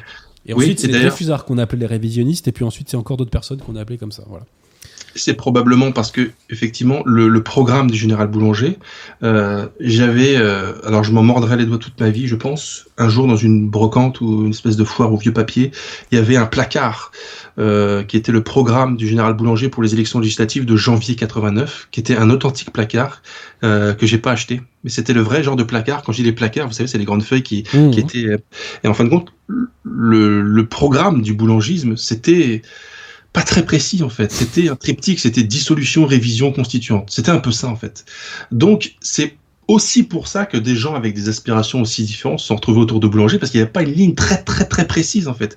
Dissolution, il y a plein de forces politiques qui peuvent vouloir la dissolution du, du, du pouvoir ou du gouvernement. Réviser la Constitution, il y a toutes les forces politiques du panel politique de l'époque qui veulent réviser la Constitution.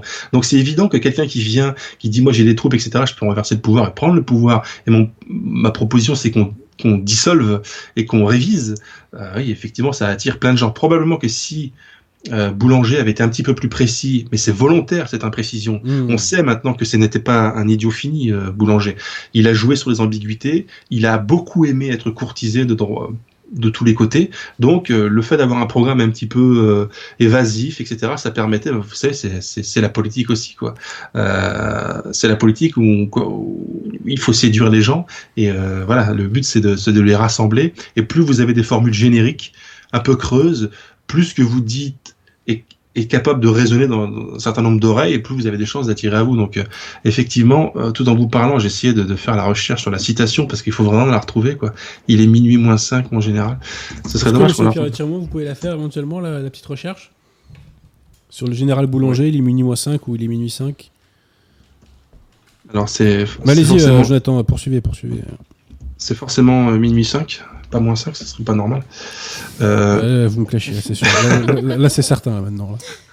Mais en tout cas, voilà, donc euh, le, le, boulangisme probablement va commencer à se dégonfler à partir du moment où Général Boulanger, ayant la capacité de prendre le pouvoir, bah, ne le prend pas. Et donc on va accuser les gens autour de Boulanger, et puis les, les historiens vont se dire, en fait, est-ce que Boulanger voulait vraiment du pouvoir? Parce que beaucoup de gens se sont demandé si en fin de compte ce qui l'intéressait, euh, si c'était pas simplement d'être ministre de la guerre, ça lui suffisait largement. En plus, il était militaire. Mmh. En tant que ministre de la guerre, il s'occupait des affaires militaires. C'était très bien pour lui. Même si par moment il a montré des signes qu'il voulait le pouvoir, comme par exemple en se présentant aux élections. Mais vous savez, quand vous êtes pris dans le feu d'une action politique d'envergure et que vous avez tellement de gens autour de vous qui font tellement d'espoir sur vous, vous avez un petit peu envie de leur plaire et ça vous plaît tellement toutes ces flatteries que il a peut-être cru lui-même à un moment donné qu'il voulait le pouvoir et puis il s'est rendu compte au moment où il pouvait vraiment le prendre que être ministre de la guerre, ça lui suffisait largement. puis que, en tout cas, il prend pas le pouvoir et euh, il va se passer des choses, etc. On va, y revenir, mais il faut, comprendre que là, au moment où je vous parle, dans deux ans, il se suicide, hein, le gars. C'est-à-dire qu'en fait, il va, il va mourir, il va se suicider. Général Boulanger. Là aussi, la scène du suicide dans le livre de Barrès est extrêmement émouvante, extrêmement poignante. Scène totalement authentique, évidemment. Ça se passe euh, sur la tombe de Marguerite de Bonnemain dont je vous ai parlé et dont il faut que je vous parle encore une fois, mais très rapidement. Euh, Marguerite de Bonnemain, euh, va être très malade, mais elle va mourir de sa maladie. Alors je saurais plus vous dire ce qu'elle avait exactement, euh, mais elle était, euh, elle était très malade et elle meurt dans des conditions franchement pas enviables. Elle souffre beaucoup. Et pourquoi j'insiste sur ça, c'est que ça va nous permettre de voir qu'en fait il y a deux lectures possibles de sur le, destin de, de Général Boulanger, politique et on va dire littéraire. Elle meurt. Deux mois et demi après, il se suicide d'un coup d'arme à feu dans la tempe, sur la tombe de sa bien-aimée. Donc elle est enterrée à Ixelles, cimetière d'Ixelles, en Belgique, près de Bruxelles. Et euh, le 30 septembre 80, il en peut plus. il laisse un mot. Et sur ce mot, il demande à ce que sur la pierre tombale soient gravés euh, les noms et les noms de, enfin les prénoms de, Georges. Parce que et la phrase ai-je bien pu vivre deux mois et demi sans toi? Pourquoi c'est très important? Parce qu'en fait, si on veut regarder le boulangisme comme étant une aventure politique, on a toutes les raisons de se dire que Boulanger, c'était une baudruche. Mais il y a une autre façon de voir le boulangisme euh, que j'aime bien, c'est que c'est peut-être pas une histoire seulement politique, c'est peut-être un drame, une tragédie shakespearienne en fait. Parce qu'honnêtement, regardez, vous avez cet homme qui est général, hyper populaire dans l'armée, dans la foule, etc., qui a la possibilité de prendre le pouvoir, de prendre le pouvoir de la France, hein, pas d'une obscure euh, dictature bananière euh, du fin fond de l'Afrique. On parle de l'une des grosses puissances du moment. Il aurait pu être l'homme fort de ce pays. Mais il est amoureux de cette femme. Et cette femme est supposément l'aurait à un moment donné dissuadé de partir dans une espèce d'aventure, on ne sait pas trop, parce que vous savez, à un moment donné, à cette époque-là, un coup d'état raté, vous, vous, finissez sur le ponton d'exécution, quoi. Donc peut-être que par amour pour elle, il a renoncé au pouvoir, à son grand destin politique, à son grand destin d'homme d'État, de chef d'État, etc. Donc si c'est une histoire politique uniquement, le boulangisme, on a des raisons de se dire que Boulanger, euh, il a un peu abusé, parce qu'à un moment donné, euh, les intérêts de l'État, de la France, etc., euh, ça aurait été bien que pour une histoire de nana, mais si c'est une histoire d'amour, parce que c'est peut-être une histoire d'amour, le boulangisme, en fait, le boulanger, je veux dire, c'est peut-être un, une tragédie shakespearienne, vous savez, la fin de Roméo que c'est profondément ça. Moi, je pense qu'il a voulu avoir euh, les attraits du pouvoir et compagnie pour euh, éblouir sa, dame. Hein. Oui, probablement, ouais. éblouir sa dame. Il y a beaucoup, il y a beaucoup de choses qui le laissent supposer. Ce qui est un grand classique de la nature humaine. Adrien, Jonathan, j'ai la citation si vous voulez. Oui. Ah. De Georges Thiebaud. Minuit 5, messieurs, depuis 5 minutes, le boulangisme est en baisse. Ah, ah oui. C'est beau, hein. c'est vraiment bien. Hein. C'est vraiment une super petite phrase qui résume tout en fait. Bah effectivement, au bout de 5 minutes sans bouger, euh, ça veut dire que c'est fini en fait. Parce que là, ce que ça au-delà d'être une très belle phrase, ça veut dire que les gens autour de Boulanger avaient compris, probablement lui aussi, mais les gens avaient surtout compris que ce qu'on attendait de lui, c'était qu'il prenne le pouvoir, qu'à partir du moment où pouvant prendre le pouvoir, il ne le prend pas, bah, les gens qui font des espoirs sur lui vont, vont se détourner de lui. Oui, ça se désagrège. Oui, oui. Et bah, ça s'est désagrégé. C'est exactement ce qui s'est passé en l'espace de quelques mois, au point que euh, il y a eu des déconfitures, et puis surtout il y a le pouvoir. Attendez, le pouvoir qui a, tout fait aussi pour euh, pour s'aborder. Alors le, pouvoir a tout fait pour s'aborder, mais il n'a pas eu besoin de cogner non plus très très fort. Hein. C'est-à-dire que dès qu'il y a eu des premières mises en examen, euh, ça a commencé par la Ligue des Patriotes, c'est le ministre de l'Intérieur constant de mémoire qui l'a fait. les rats ont vite quitté le navire, quoi. Hein. Oui, tout à fait. Et alors, précisons euh, aussi, euh, petite dédicace euh, à la République française quand même, c'est que de quoi on a accusé Boulanger, de quoi le Sénat a accusé Boulanger, de complot. Oui, d'accord. Le complotisme est une tradition du système. Oui, c'est vrai. Bien comprendre ça, c'est que le, aussi le premier à inventer des complots imaginaires, c'est le système. Voilà. Oui. Et justement, il faut absolument que je dise à ce moment précis, euh, puisque c'est le moment où on parle de Constant, des actions de Constant, ministre de l'Intérieur, euh, un petit peu chargé, voire mis en place pour faire tomber Boulanger, pour en finir un petit peu avec la, crise boulangiste. Il y a aussi euh, d'autres raisons qui font que, que Boulanger ne va, va perdre de son aura, c'est que on soupçonne, il faudrait vérifier où, où est-ce qu'on en est, l'état de l'historiographie à ce sujet-là.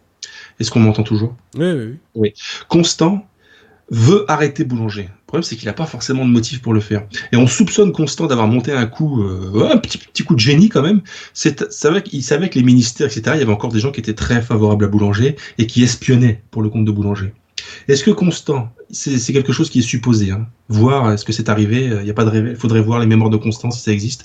Il aurait laissé traîner sur sa feuille volontairement un document prétendant que l'arrestation de Boulanger était imminente, en sachant que ce document allait être vu par des, greffiers, des officiers, que ça allait être répété à, Boulanger, que Boulanger, ayant peur d'être arrêté, allait s'exiler hors du territoire. C'est exactement l'erreur qu'il a commise, et à partir du moment où il a quitté le territoire, ça en était fini pour lui. Il est parti euh, à Bruxelles. Euh, dans un premier temps, il est même parti euh, outre-Manche. Il est ah passé par. Ces Français qui partent en Angleterre. Hein c'est une tradition. Il y a des funestes jurisprudence. C'est une tradition, mais en tout cas, à partir du moment où il a fait ça, euh, c'était compliqué pour lui après de revenir. Euh. Et donc peut-être, si, si les choses, bah, en tout cas, coup de génie constant, on peut lui reconnaître. Hein. Là, là, encore une fois, c'est une scène de cinéma. Quoi. Je, je, dois faire tomber ce mec-là, j'ai pas de motif. C'est Colombo, quoi. Je, dois le faire tomber, j'ai pas de motif légaux qui me permettent de le faire. Je fais traîner un papier. Non, mais c'est pour moi, c'est un petit coup de génie de la part de, de, de, Constant. Enfin, c'est pas mal. En tout cas, voilà. Euh, c'est une des raisons qui font que Boulanger va être euh, euh, de plus en plus, euh, enfin, n'aura plus d'intérêt, etc., qui fait que le boulangisme va s'arrêter en fait. Et on pourrait faire le, recap, mais je crois que c'est un mot anglais, de pourquoi. D'abord parce que le programme était trop vaste, donc ça a attiré des gens beaucoup trop hétéroclites. Hmm. Au bout d'un moment, quand il a commencé à devenir sérieux, bah, il y a eu des tensions en interne dans le boulangisme savez, quand vous avez Rochefort et, et Naquet à la même table et que Boulanger n'est plus très loin de remporter les élections, puis qu'on se dit qui va être aux responsabilités, on fait quoi? Ben, À un moment donné, les gens pensent tellement différemment que on peut pas en fait.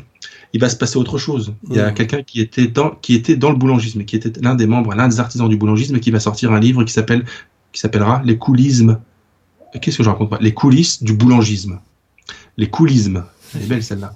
Mmh. Les, les coulisses du boulangisme où il va révéler à la fin à la face du monde, ouais, la face du monde politique de l'époque, que Boulanger, en fait, s'est vendu au plus offre. Il a pris l'argent de la duchesse d'Uzès, mais il avait aussi pris l'argent d'autres personnes. Il avait joui de la, bénéficié de la logistique des uns, des ligues des autres, des, des systèmes de, propagande des uns, etc. En fin de compte, on se rend compte que ce livre révèle que Boulanger, euh, c'était un homme politique avant tout. Mais comme beaucoup l'ont pris pour une espèce de nouveau César ou de nouveau Bonaparte, un homme providentiel au-dessus des partis, au-dessus des querelles, est capable, lui, bah, de faire la revanche sur l'Allemagne, donc de reprendre nos frères abandonnés d'Alsace et de Moselle, et donc de, de, de, de, de calmer Bismarck et de, de, faire que la France, le dernier souvenir militaire de la France ne soit plus une défaite.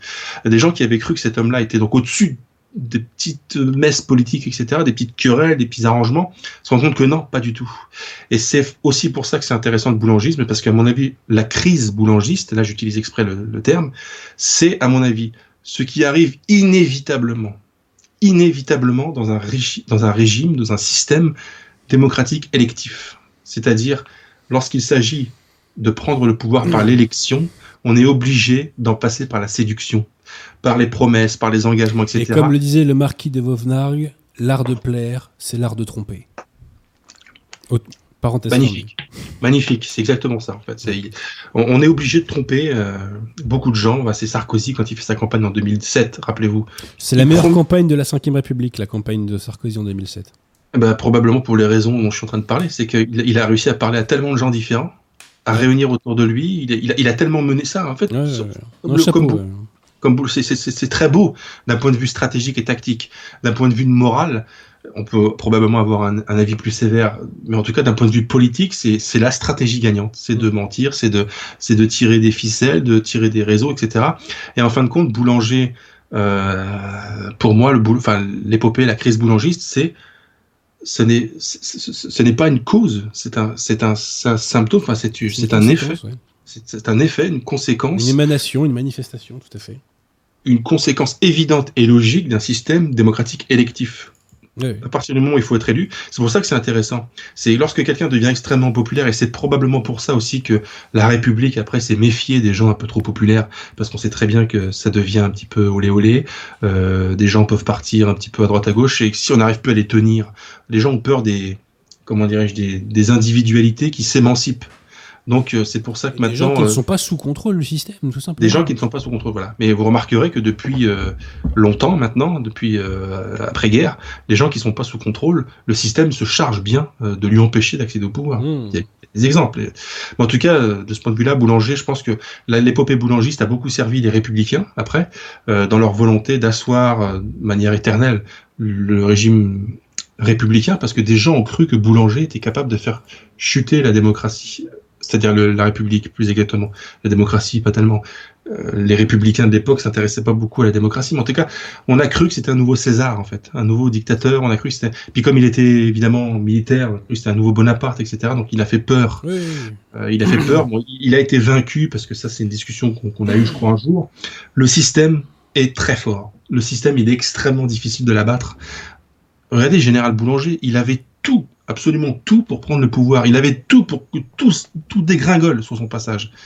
Le système a encaissé les coups les uns après les autres. Il a réussi à faire que. Alors, pour le coup, mon cher Jonathan, moi j'ai une appréciation divergente et Baudelomeni aussi, c'est-à-dire que quand même, dans, l'oligarchie, il y avait quand même euh, pas mal d'obstacles euh, face à lui. Il, n'avait pas assez conquis les élites et l'oligarchie. Alors, effectivement, et dans le peuple à lui seul je ne dis pas qu'il ne sert à rien hein, euh, d'un point de vue politique de la prise du pouvoir, mais il ne peut, il ne peut rien faire à lui seul. Et ce qui lui a manqué, c'est ce relais dans les élites, vous voyez oui, ce qui lui a manqué, c'est et à défaut d'avoir des relais, il aurait dû, euh, enfin, s'il voulait vraiment prendre le pouvoir. Après, pour combien de temps il l'aurait gardé, combien de temps il l'aurait gardé, je sais pas, mais si euh, ce fameux soir de 27 janvier 1889, il, avait marché. Et ça ne sert à rien. Et on peut faire la même remarque pour février 34, c'est que admettons qu'on prend le pouvoir, mais si on le garde un mois et que derrière on décrédibilise la cause et euh, on l'enterre pour 100 ans, c'est pas la peine. Hein. Dédicace à Marine Le Pen 2022. Exact. Oui, oui, tout à fait. même hein. dédicace à. Oui, c'est tout à fait exact en fait. C'est ça prouve, enfin ça prouve l'existence. Enfin, ça, ça prouve. On n'a pas besoin que ce soit prouvé qu'il y a euh, la façade d'un régime et qu'il y a ce qu'on va appeler, ce qu'on appelle beaucoup dans le cas américain, l'état profond en fait. L'état profond parce que finalement, euh, les gens qu'on voit à la télé tous les jours, euh, est-ce que c'est vraiment eux qui, qui permettent la pérennité du système, du régime? Probablement pas.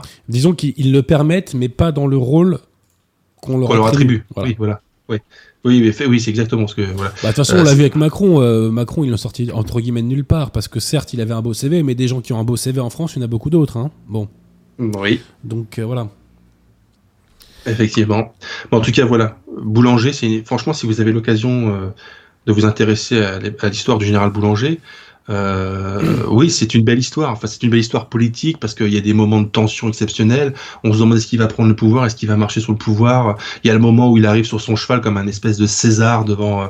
Euh, ça fait vibrer. ça fait vibrer ces, ces choses-là. Nous sommes dans une époque où la politique politicienne est incroyablement ennuyeuse, routinière, c'est un espèce de ronron, de robinet d'eau tiède, euh, sans intérêt. C'est-à-dire que la vraie histoire, elle est ici maintenant. Hein. Ouais, c'est vrai. Elle est ici. la Hein. politique, c'est vraiment un ronron. Comme... Objectivement, euh, l'histoire officielle, de, de- je dirais, de la superstructure n'a aucun intérêt, quoi. Absolument aucun. hein. Ouais, c'est vrai, l'histoire officielle a pas beaucoup d'intérêt. Si si vous le vrai. permettez, mon cher Jonathan, j'aimerais faire une petite citation aussi du roman, une d'autre. Mais Euh, bien sûr. Le personnage, euh, l'un des personnages euh, dont je ne dirai pas le nom, mais que vous connaissez, euh, retourne en Lorraine voir son ami Saint-Filin. Saint-Flin. ouais. Alors, c'est, moi j'ai marqué Saint-Filin, mais peut-être que je me trompe dans. Oui, il n'y a pas de i en fait. Et euh, le- oui, c'est vous parlez de mon arrière-grand-père François Sturel. Donc euh, voilà, Euh, exactement. Et euh, donc ils discutent. Et donc c'est Saint-Flin, vous dites, hein, euh, évoque la Lorraine et ses paysages. Alors, citation. Ce qu'il y a de puissant euh, ici, disait Sturel, c'est que l'on sent les siècles, la continuité de volonté qu'il a, fallu, pour créer ce paysage. Il est fait euh, de cette vieille maison. Belle parce que ses greniers, ses écuries, sa ferme sont parfaitement appropriés. Cette prairie où passent ses vaches, de ses fleurs dans le verger où bourdonnent les abeilles, de la marche lasse et satisfaite des serviteurs qui reviennent des champs. Le silence qui l'enveloppe éveille des idées de contentement et de repos, non d'isolement et de crainte. Mais surtout, c'est un domaine patrimonial. On y jouit, comme d'une beauté sensible, des habitudes accumulées. Et l'autre personnage répond Oui, François, cette terre a produit une famille. Tous les miens y puisèrent par leurs racines. Et mon âme s'est faite, j'aime beaucoup cette formule, de leurs âmes additionnées, C'est magnifique. de la nature du sol et des circonstances de l'histoire. Je revendique, moi, Adrien Abosi, le statut d'âme additionnée. Voilà. Et ma foi, il ne tient qu'à chacun euh, d'en être également. C'est l'enracinement, ces âmes additionnées. C'est ça. Ouais, c'est l'enracinement et c'est en fait euh, quelque chose euh, pour, euh, qui fait que Maurice Barrès est connu et apprécié entre guillemets dans nos milieux, c'est qu'il était le théoricien de la terre et des morts. C'est exactement euh, la définition de la terre et des morts. C'est quoi? Ben, C'est en fait ce que vous venez de lire. En fait, c'est euh, euh, nous sommes euh, nous ne sommes rien en tant que soi individuellement. Nous sommes un maillon d'une chaîne. Nous sommes la, continu la continuation de quelque chose et ce quelque chose, nous allons avoir à le transmettre. de cette anthropologie française Voilà. qui est un trésor. hein. Et c'est pour ça que ça, ça me brise toujours le cœur de voir toutes ces masses gauchisées qui ont rompu Oui. cette continuité euh, et qui s'en passent. Voilà. Et bien nous, avec la refrancisation, nous faisons tout pour que les gens renouent avec cette anthropologie qu'ils ont dans les veines, qu'ils ont dans les veines et dans leur âme. Voilà. Oui, tout à fait. Le- L'extrait que vous venez de lire, qui d'ailleurs est, est issu de, de ce qui est probablement l'un de mes chapitres préférés. Pour coup, je suis, le- je suis moi-même lorrain, comme, euh, comme Maurice Barrès, et comme mon arrière-grand-père, évidemment, donc François. Et euh, le, le chapitre dont vous parlez, c'est le chapitre 11 du livre, qui est euh, excellent, où effectivement Sturel retourne en Lorraine, euh, avec euh, retrouver Saint-Flin, qui lui fait partie de, de la bande de lycéens qui est montée sur Paris dans les déracinés. Saint-Flin lui retourne en Lorraine et il lui fait, euh, enfin il le fait voyager dans la Lorraine et il lui Ouais. explique, euh, ben, il lui explique un petit peu l'extrait que vous avez lu et qui est euh, une sorte de forme euh, quintessentielle de la pensée barésienne sur la terre et les morts. Tout le chapitre est destiné à expliquer pourquoi on est la succession de quelque chose, en quoi c'est noble et que c'est un honneur d'être ce que nous sommes et d'assumer ce que nous sommes. Euh, Barès disait euh, le nationalisme, parce que c'est vraiment le mot qu'on utilise à l'époque, c'est l'acceptation d'un déterminisme. On est déterminé par ce que l'histoire a fait que nous sommes en fait. Euh, donc c'est totalement l'opposé de l'individualisme euh, d'aujourd'hui en fait. Et d'ailleurs, la critique que Barrès adresse à Paul Bouteiller, qui est le professeur de philosophie kantien, qu'on retrouve dans ce livre, hein, Mmh. d'accord En, en Deus Ex Machina. Ah, Oui, bah, exactement. Et bien en fait, si vous voulez, on le retrouve sur toute la trilogie, lui, hein, Bouteiller. Oui, C'est un conspirateur, euh, Boutellier. Oui, c'est vraiment lui aussi. C'est. Ben, vous savez que Bouteiller est inspiré d'un personnage réellement euh, ayant réellement existé, un homme politique, enfin qui est, qui est devenu un homme politique, euh, mais qui au départ, euh, le, le vrai, la vraie personne, c'est Auguste Burdeau, qui était professeur de Je philosophie. pensais que c'était Jean-François Copé, moi. Mais non, Non, c'est pas lui. D'accord, C'est c'est encore un autre. Pour moi. Tout à fait un autre.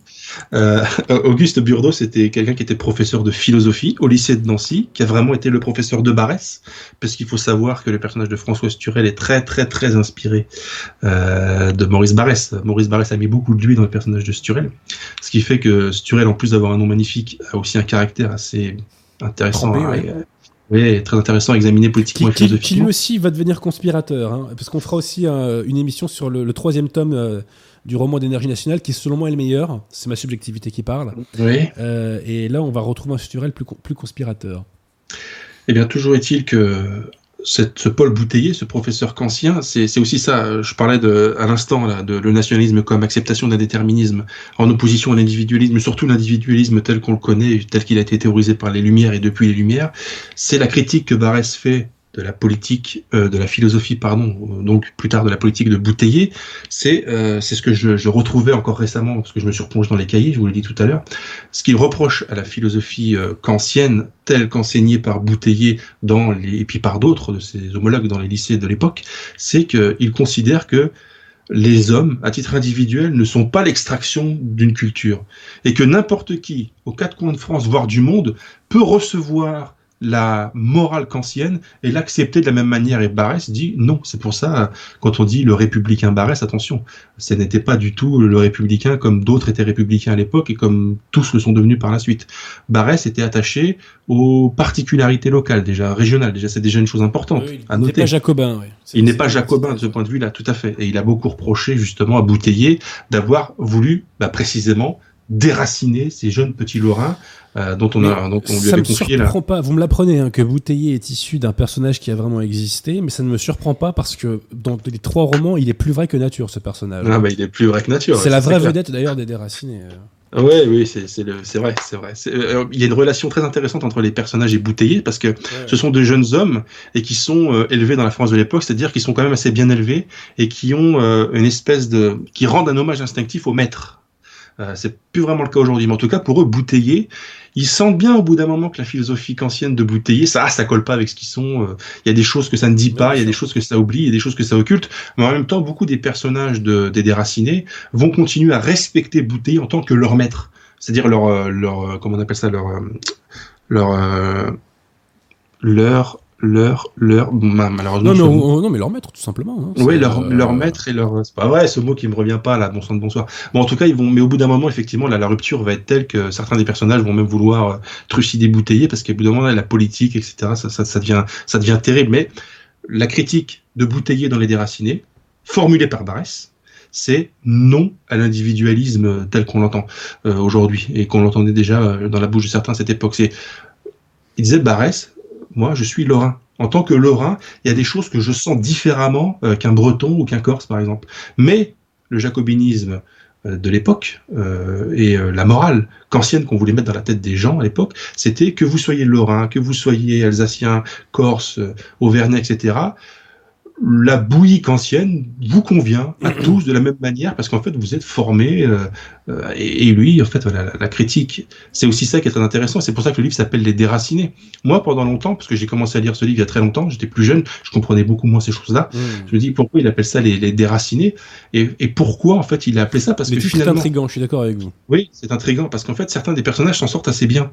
Ils vivent de grandes aventures etc mais ce sont des déracinés. Sauf que déracinés dans la bouche de Barès on sait que ça a euh, une connotation négative, parce que lui, il était pour, euh, bah, c'était l'enracinement.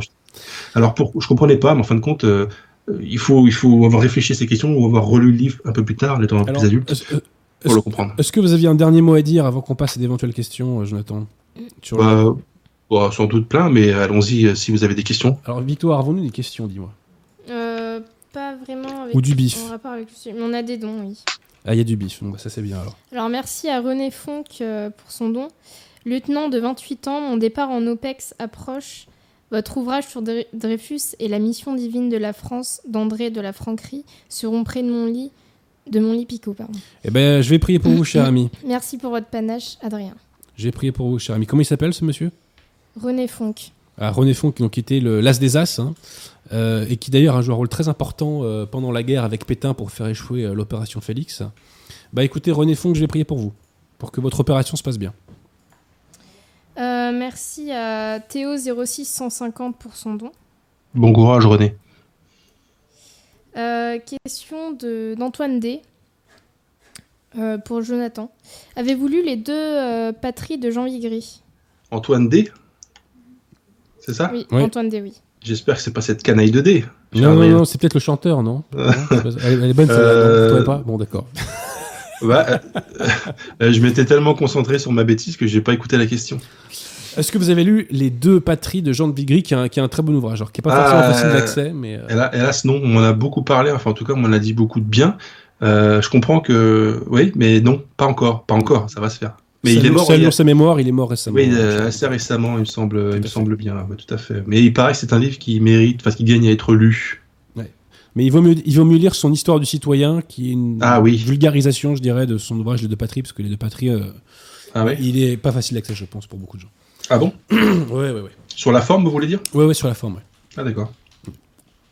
Euh, merci à Charles W pour son don qui nous dit que Boulanger passe pour un vrai tocard chez Bainville. Bah, oui.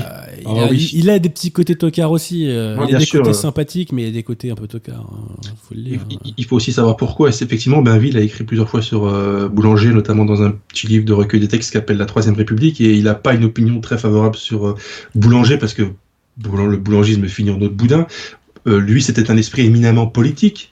Euh, Bainville, donc euh, l'histoire euh, de la tragédie shakespearienne, le mec qui renonce au pouvoir par amour, etc. Ça lui parle pas beaucoup. Lui, pour lui, il y avait eu l'occasion de prendre le pouvoir, il l'a pas fait. Pour lui, c'est une baudruche. Mm. Et en même temps, Bainville, comme beaucoup de, royalistes, de monarchistes, si vous voulez, a beaucoup reproché à, à, Boulanger d'avoir déçu les, espoirs des monarchistes à l'époque. Mm. tout à fait. Y a-t-il d'autres questions à tout hasard, Victor Il y a une autre question qui n'a rien à voir avec le sujet. Ouais, allons-y, allons-y. Euh, question de Jean RSA. Ah bah tiens, salaud Jean RSA. Il lâche du bif, Jean RSA, ou pas Et Jean RSA, le, le bif, s'il vous plaît, là. Que pensez-vous de Steve Sternel? Pardon? Ah non, l'historien israélien là. Oui, Sternel. Je, l'ai pas lu, mais bon, a priori, c'est pas nos idées ça. Hein. Alors, je vais vous dire tout de suite quelque chose sur lui. C'est pas nos idées du tout parce qu'il est compagnon de route de la gauche, il y a aucun problème. Néanmoins, ses livres sont extrêmement euh, denses en termes factuels. Il, a, il a vraiment été chercher les archives, etc. Donc, si vous voulez des chiffres, des dates, des sources, des machins, etc., vous les trouverez. Mais lui, c'est vrai qu'il annonce. Euh, par exemple, il fait partie de ceux ou l'un de ceux qui considèrent que la France est en fait le laboratoire d'où est né le fascisme. Oui, c'est lui dont s'inspire BHL pour l'idéologie française. Euh, notamment, oui. Donc, bon, je crois qu'on a tout dit là. Hein. Euh, mais oui, mais euh, si vous voulez, c'est un homme intéressant en tant que force de travail. Oui, d'un point de vue euh, factuel, il y a des éléments intéressants. parce que après, il interprète ça comme il veut, mais quand il vous dit que tel jour, à telle heure, il s'est passé ça, c'est factuel. Mm. Donc c'est intéressant si vous, vous avez besoin de repères chronologiques, etc. Il y a une thèse derrière, évidemment, comme beaucoup de. Mais sinon, voilà. Mais la thèse n'est pas très intéressante, mais énorme, énorme bosseur, ce, ce, type-là. Il a vraiment épluché les archives. donc c'est intéressant de ce point de vue-là. Donc à lire sans perdre à l'esprit qu'il y a un parti pris derrière. Et une orientation, oui. Une orientation. D'ailleurs, il a écrit un livre qui s'appelle euh, Maurice Barrès et le nationalisme français. Il a écrit La droite révolutionnaire aussi, qui est pas inintéressante, qui est pas inintéressante, qui nous fait découvrir par exemple l'existence du syndicalisme jaune. Qui connaît le syndicalisme de jaune aujourd'hui? Qui était un syndicalisme euh, non marxiste, par exemple, et euh, non collectiviste. Enfin, c'est des choses qui, on apprend des choses en fait. Voilà, c'est ce que je veux dire on apprend des choses dans les livres de Sternel. Donc si on accepte de les lire en ayant en l'idée de ne pas se laisser manipuler, c'est pas mal. À voir quoi. D'accord. Euh, question de Jeanne de, euh. Que pensez-vous du mouvement de grève de vos confrères Moi, je n'ai rien à cirer, moi, de ces trucs-là. franchement, je vous dis franchement. Euh, moi, j'ai l'habitude qu'on me dépouille. On, on, prendra un peu plus mon pognon avec la nouvelle réforme. Je suis plus à ça près, franchement. vous savez, mes confrères et l'ensemble de tous les Français, moi, je préférais qu'ils manifestent contre l'avortement, pour leur immigration, etc. Moi, j'en ai marre de ce nombrilisme. On tape dans mon portefeuille, je suis pas content et je valide euh, toute la décomposition qui est autour de moi. Non, moi je ne supporte pas ça. Cette grève euh, a un caractère nombriliste que je trouve hideux et qui en arrière-fond recouvre euh, en vérité un profond égoïsme. question d'Ernst Junger. Monsieur Abouzi, avez-vous lu le livre de John Pontrello qui remet en question la position CD-vacantiste non, mais il y a l'abbé Sekada qui a fait euh, une, euh, une vidéo dessus, donc j'invite les gens à aller le voir, mais a priori c'est de la daube ce livre. Euh, moi j'ai je, vois les arguments qui ont été restitués, qui sont des arguments totalement bidons. voilà, sachant que le CD vacantisme ça n'existe pas. Hein. Il n'y a pas de doctrine CD vacantiste. Ce, appelle, ce que les gens appellent le CD vacantisme aujourd'hui, c'est l'application des règles de, de l'Église à la situation actuelle. Mais ça n'existe pas le. Il n'y a pas de doctrine c'est des vacantistes. Il y a une doctrine lefévriste. Il n'y a pas de doctrine sédévacantiste. Nous, on ne fait que se fonder sur le magistère de l'Église. On n'a jamais inventé un texte de plus, on n'a jamais rien ajouté, on n'a jamais rien retiré. On est catholique, tout simplement. Ce que les gens appellent le sédévacantisme, c'est le catholicisme de toujours. Bon, voilà. Donc j'invite les gens à s'imbuber du magistère. C'est bien plus intéressant que les auteurs américains, là, qui n'ont aucun intérêt. Merci à Franck Aman pour son don. Que pensez-vous de l'Opus Dei? Je connais pas trop le dossier, à vrai dire, depuis Dei. J'ai jamais trop creusé ça, donc euh, j'ai pas trop d'opinion. En fait, il y a des gens qui ont beaucoup d'opinions sur ce qu'ils ne connaissent pas et sur les livres dont ils n'ont pas lu. Euh, moi, c'est un talent, je dois dire, extra lucide que je n'ai pas, donc euh, je peux pas trop dire grand chose sur l'Opus Dei. Mais bon, vu qu'ils sont bien avec la secte conciliaire, a priori, pas terrible, terrible. Hein en tout cas, il y a des gens qui fantasment aussi sur l'Opus Dei en pensant que c'est, euh, c'est, ce sont des, des, extrémistes, parce que l'Opus Dei apparaît dans un roman qui a eu un énorme succès en son temps, qui s'appelle le Da Vinci Code. Oui, oui, oui. Où euh, le, l'Opus Dei est présenté comme... Ouais, bah, allez, euh, je pense que du point de vue religieux, il va pas vous plaire, ça c'est sûr. Mais l'Opus Dei, l'Opus Dei apparaît, apparaît dedans, et puis mais présenté comme étant voilà les bah, L'Opus Dei, c'est un, c'est un, réseau aussi, hein, c'est un réseau un peu comme Bilderberg aujourd'hui, quoi. Hein. Voilà, c'est pour les, les gogos euh, qui se croient catholiques euh, et qui appartiennent à la haute société. Euh, voilà, donc c'est. Mais après, je connais pas plus que ça, donc je peux pas trop répondre. Voilà. C'est tout? Oui. Bon, bah, mon cher Jonathan. Vous voulez une un dernier mot, comme dirait Jean-Pierre Foucault dans sa célèbre émission? Un, dernier mot, oui, j'en ai un. Général Boulanger avait deux filles, deux filles ou trois, en tout cas au moins deux, et l'une d'elles a épousé euh, un certain euh, Émile Drian. Ah. Et en fait, Émile Drian euh, était le gendre du général Boulanger. D'accord. Voilà. Comme quoi, le monde est petit. Hein. Ouais, le monde est petit. C'est pareil, il a été son chef de cabinet. Enfin, en tout cas, il a été attaché à son cabinet pendant un certain temps. tout le monde ne sait pas c'est qui. Il bah, faudrait qu'on fasse une émission sur, sur Drian un jour. Parce que ouais, ouais, tout à fait, tout à fait, tout à fait. Tout à fait. Alors, immense, immense bonhomme. Et d'ailleurs, je tiens euh, à remercier euh, solennellement Jonathan Sturel qui a relancé les ventes des aventures de Dupin. Ah. Euh, grâce à, sa chronique lors de ma présentation des éditions Altitude. D'ailleurs, j'invite les gens à aller revoir cette émission dans laquelle je présente les ouvrages des éditions Altitude. Eh bien, grâce à vous, mon cher Jonathan, les ventes du Dupin ont été complètement relancées. et ben, ma foi, ça me fait très plaisir. Voilà, c'est pas avec ça qu'on fait fortune, hein. je, je, rassure tout le monde. Mais voilà, c'est J'en suis très heureux. Voilà. Ah, tant mieux, tant mieux, c'est une bonne nouvelle. Et alors, vous avez prononcé le nom d'un sordide personnage, Gambetta. Ah. Gambetta fait partie euh, de ces baudouches républicaines comme De Gaulle, comme Clémenceau, comme Jaurès. Je me suis occupé dans le passé du cas De Gaulle, je me suis occupé dans le passé du cas Clémenceau, je vais m'occuper du cas Jaurès d'ici la fin de l'année ou début de l'année prochaine. Eh bien, aux éditions Altitude, nous allons nous occuper par auteur interposé par une réédition, pour euh, dire les choses très simplement, au cas Gambetta, qui est une baudruche républicaine à dégonfler. Gambetta que vous retrouvez d'ailleurs sur la couverture de la France euh, divisée contre elle-même à gauche, c'est-à-dire dans le camp des, maudits. Voilà. Voilà, voilà. Oui, d'accord. Donc, euh, je, je, lirai ça avec grande. ah oui, surtout que c'est un auteur qui a un super style comme on aime, bien contre-révolutionnaire, mais ultra carré, ultra rigoureux dans les notes de bas de page. Euh, les éditions Altitude vont avoir un programme extrêmement chargé euh, en 2020. Euh, je pense qu'on va faire vraiment beaucoup de livres par rapport à ce qu'on a fait dans le passé. Des rééditions, des ouvrages de votre serviteur. Vraiment, il va y avoir beaucoup de belles choses. Et donc, je me répète, notre prochain livre sortira, s'il Dieu le veut, en fin de semaine prochaine. C'est un double livre, puisque c'est à la fois la réédition d'un ouvrage de théologie, mais qui est très accessible, parce qu'en plus, il a un très très beau style, l'auteur. Hein. Euh, donc La rue sociale de notre Seigneur Jésus-Christ, auquel s'ajoute un essai de votre serviteur sur Jacques Maritain, qui euh, m'a fait euh, chauffer mes petites cellules grises, comme dirait Hercule Poirot. Voilà. Bah écoutez, à moi qui ai d'ultime question ou du, bif, non, il n'y a pas de bif? Dommage. Ah, j'ai une question. Bon bah, ultime question, allons-y, ma chère Victoire. question de Martin à Chocan. Pensez-vous... La choucrane. Pensez-vous euh, qu'il faille faire de l'entrisme? Oui, non, c'est-à-dire que ça a son utilité, mais ça ne peut pas être le cœur d'une politique. Le cœur de la politique aujourd'hui, c'est refaire des Français, anthropologiquement, qui soient logiquement hermétiques à toute la daube qui est produite par le système. Donc la refrancisation, refaire des Français. Mais l'entrisme, ne me faites pas dire ce que je n'ai pas dit, a son utilité.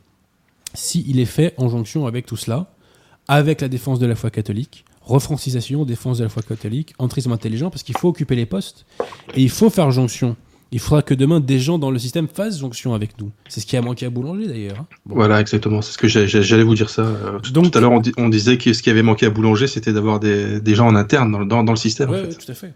Euh, et, donc, euh, donc, je dirais oui, mais sans que ce soit déconnecté de deux choses de fond, à savoir le travail de refrancisation, donc d'agrégation sociale, donc le fait de renouer avec l'anthropologie française et la défense de la foi catholique. quand je défense la foi catholique, c'est attaque frontale de la secte conciliaire et de sa sous-section gallicane qui est la Fraternité Saint-Pédis. Alors, je vais demander à toutes les personnes qui nous ont écoutés de prier, de faire un chapelet en qu'à faire pour notre cher René Fonck, qui va partir donc en opération, euh, d'après ce que j'ai compris, euh, très bientôt pour défendre, euh, j'espère, la France.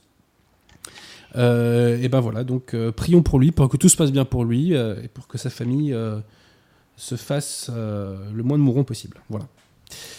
Mon cher Jonathan, est-ce que vous avez encore un ultime dernier mot ou c'est bon?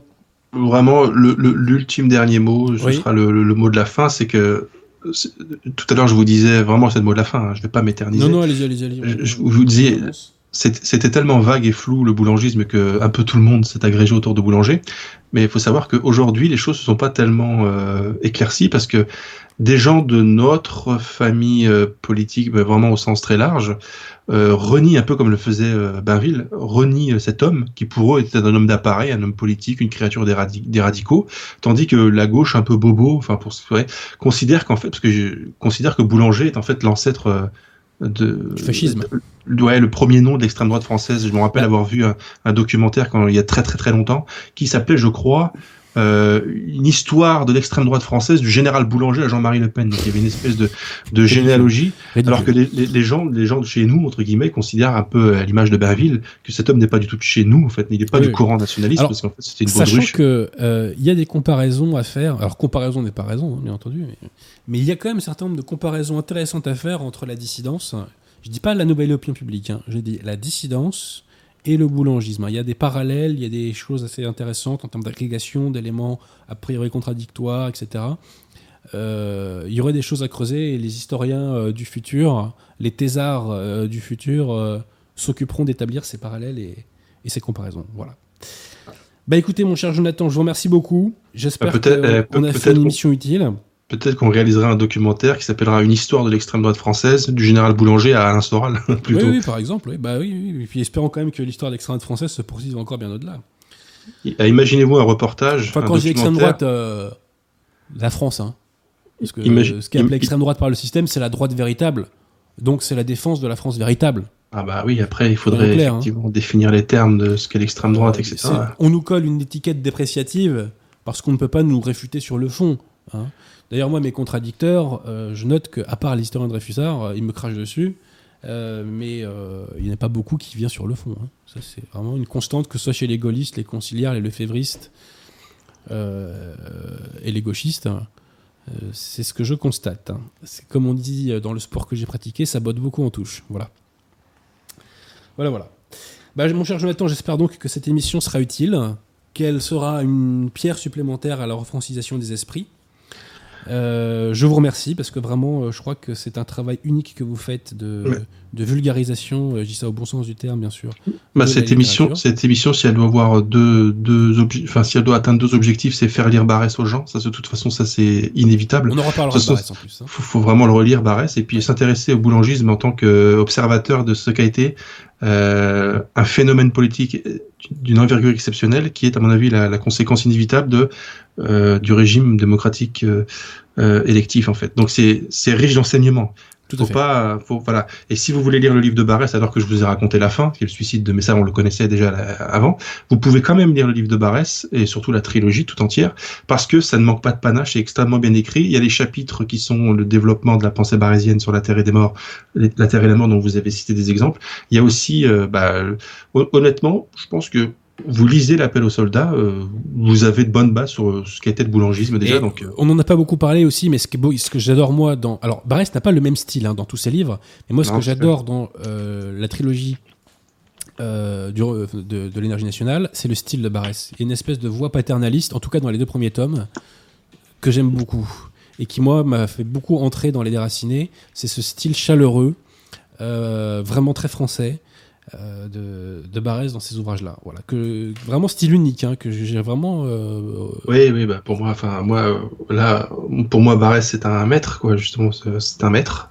Euh, en littérature, effectivement, c'est assez inégal. Oui et non. Attention, ça, ça a toujours été un très grand écrivain, mais il y a des sujets. disons que c'est extrêmement singulier. Voilà. Euh, c'est singulier. Il y a un style Barès, effectivement. Je pense que Barès, c'est un de ceux avec quelques autres euh, qu'on peut lire euh, à l'aveugle, sans savoir c'est qui, et reconnaître son style, en fait. Hmm, tout à fait. Par exemple, Peggy, vous reconnaissez son style. Ah, ça, Peggy, il a un style inimitable. hein. Céline, vous Ce qui ne reconnaissez. lui a pas empêché de dire beaucoup de bêtises à Peggy, d'ailleurs. hein. Non, évidemment, mais là, vraiment sur le style, stylistiquement parlant, Oui, littérairement oui, oui. parlant, il y a un style Barès, un vrai style Barès, et des, et des, et des, des gens qui ont un style dans le monde de l'écriture, euh, il y en a pas tant que ça. On peut écrire un très grand livre, un très grand roman de littérature, sans avoir un style à proprement parler. Écoutez, Ouais, les dieux dur, soif hein, de- euh, mon cher Jonathan. Non, mais euh, vous un avez- exemple, Les Dieux ont soif d'Anatole France, c'est un immense roman pour moi, mais c'est pas, euh, c'est pas le style du siècle, quoi. Ouais, ouais, C'est pas ce le, c'est pas le style qui a déterminé la, la que je le de, de ce livre. Mais euh, chez Barès, Ouais. ouais, il y a un style, il y a un vrai style. Il faut lire Barès. Hein. Les gens de toute façon qui, qui prétendent appartenir à nos milieux intellectuels ou à nos milieux même à différents degrés, mais qui ne lisent pas Barès, euh, c'est n'importe quoi. Enfin, pour moi, ça n'a aucun sens. Mm. Euh, on ne peut pas ne pas lire Barès. C'est un maître, un incontournable. Euh, il faut lire Barès, c'est tout. Bah, merci, mon cher Jonathan. Et ah, Pierre Dutirmont veut intervenir? Est-ce que la trilogie a été rééditée ou est-ce qu'elle est trouvable uniquement dans des éditions Ah, je ne sais pas du tout. Alors, euh, Après eux, c'est pas les- dur à trouver quand même. hein. Les éditions Bartilla avaient sorti il y a quelques années, je dirais une petite dizaine d'années ou un peu moins, en poche les déracinés uniquement. Néanmoins, si vous voulez toute la trilogie euh, et même d'autres livres de Barès, il y a l'excellente collection euh, bouquins chez Robert Laffont. Vous connaissez peut-être Oui. Des très gros livres là, avec du papier Bible. là. Eh bien, vous avez en deux tomes les, les romans et voyages de Barès. Vous avez la trilogie, vous avez la trilogie du culte du mois, euh, les bastions de l'Est. Euh, vous avez évidemment les déracinés l'appel aux soldats leur figure. Vous avez d'autres textes comme ça. Euh, vous pouvez aller de, de ce côté-là. Sinon, effectivement, si vous aimez bien le vieux papier un peu jauni euh, et qui sent bon les bibliothèques. Comme euh, disait Jules Renard, la laine du livre qu'on ouvre.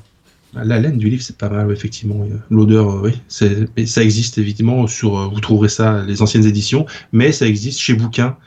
Euh, vous trouverez ça aussi. Entendu. D'accord. Bah, merci à vous, mon cher Jonathan. Et puis, bah, écoutez, on se dit au mois prochain pour parler d'un très illustre auteur français dont on va taire encore le nom pour l'instant. On va garder le, un suspense de fou. Exactement. Juste un indice, c'est pas Jean Robin. Ouais, ouais, et puis il était anti-Dreyfusard, autre indice. C'est peu su, mais il était anti-Dreyfusard. Voilà. Ça confirme que ce n'est pas Jean Robin. Vous me facilitez pas les choses. Hein. Mais bon. Bah écoutez, on se dit au mois prochain alors, mon cher Ah Jonathan. ouais, euh, voilà, au, au mois prochain, bah, meilleurs vœux aussi à tous ceux qui nous écoutent et à l'équipe, à Pierre, à Victoire, et à tout le monde. Bah, merci. Ouais, Et puis euh, j'ai j'ai oublié de le faire, mais on souhaite bonne année, bien entendu, à, à tous les internautes. Voilà, une bonne année à lire Barès, par exemple, notamment. C'est entendu. Bah à très bientôt, mon cher Jonathan. Bonne soirée à vous tous. Merci à vous. Nous voilà donc au terme de l'émission. Donc, comme je vous l'ai dit, le grand mérite, la grande vertu du rendez-vous de la littérature, c'est que Jonathan Sturel travaille à ma place. Voilà. Donc, euh, vraiment, ça c'est très très bien. Euh, bah écoutez, euh, on se retrouvera si la Providence le veut, sauf contre-temps et sauf imprévu, le lundi 20.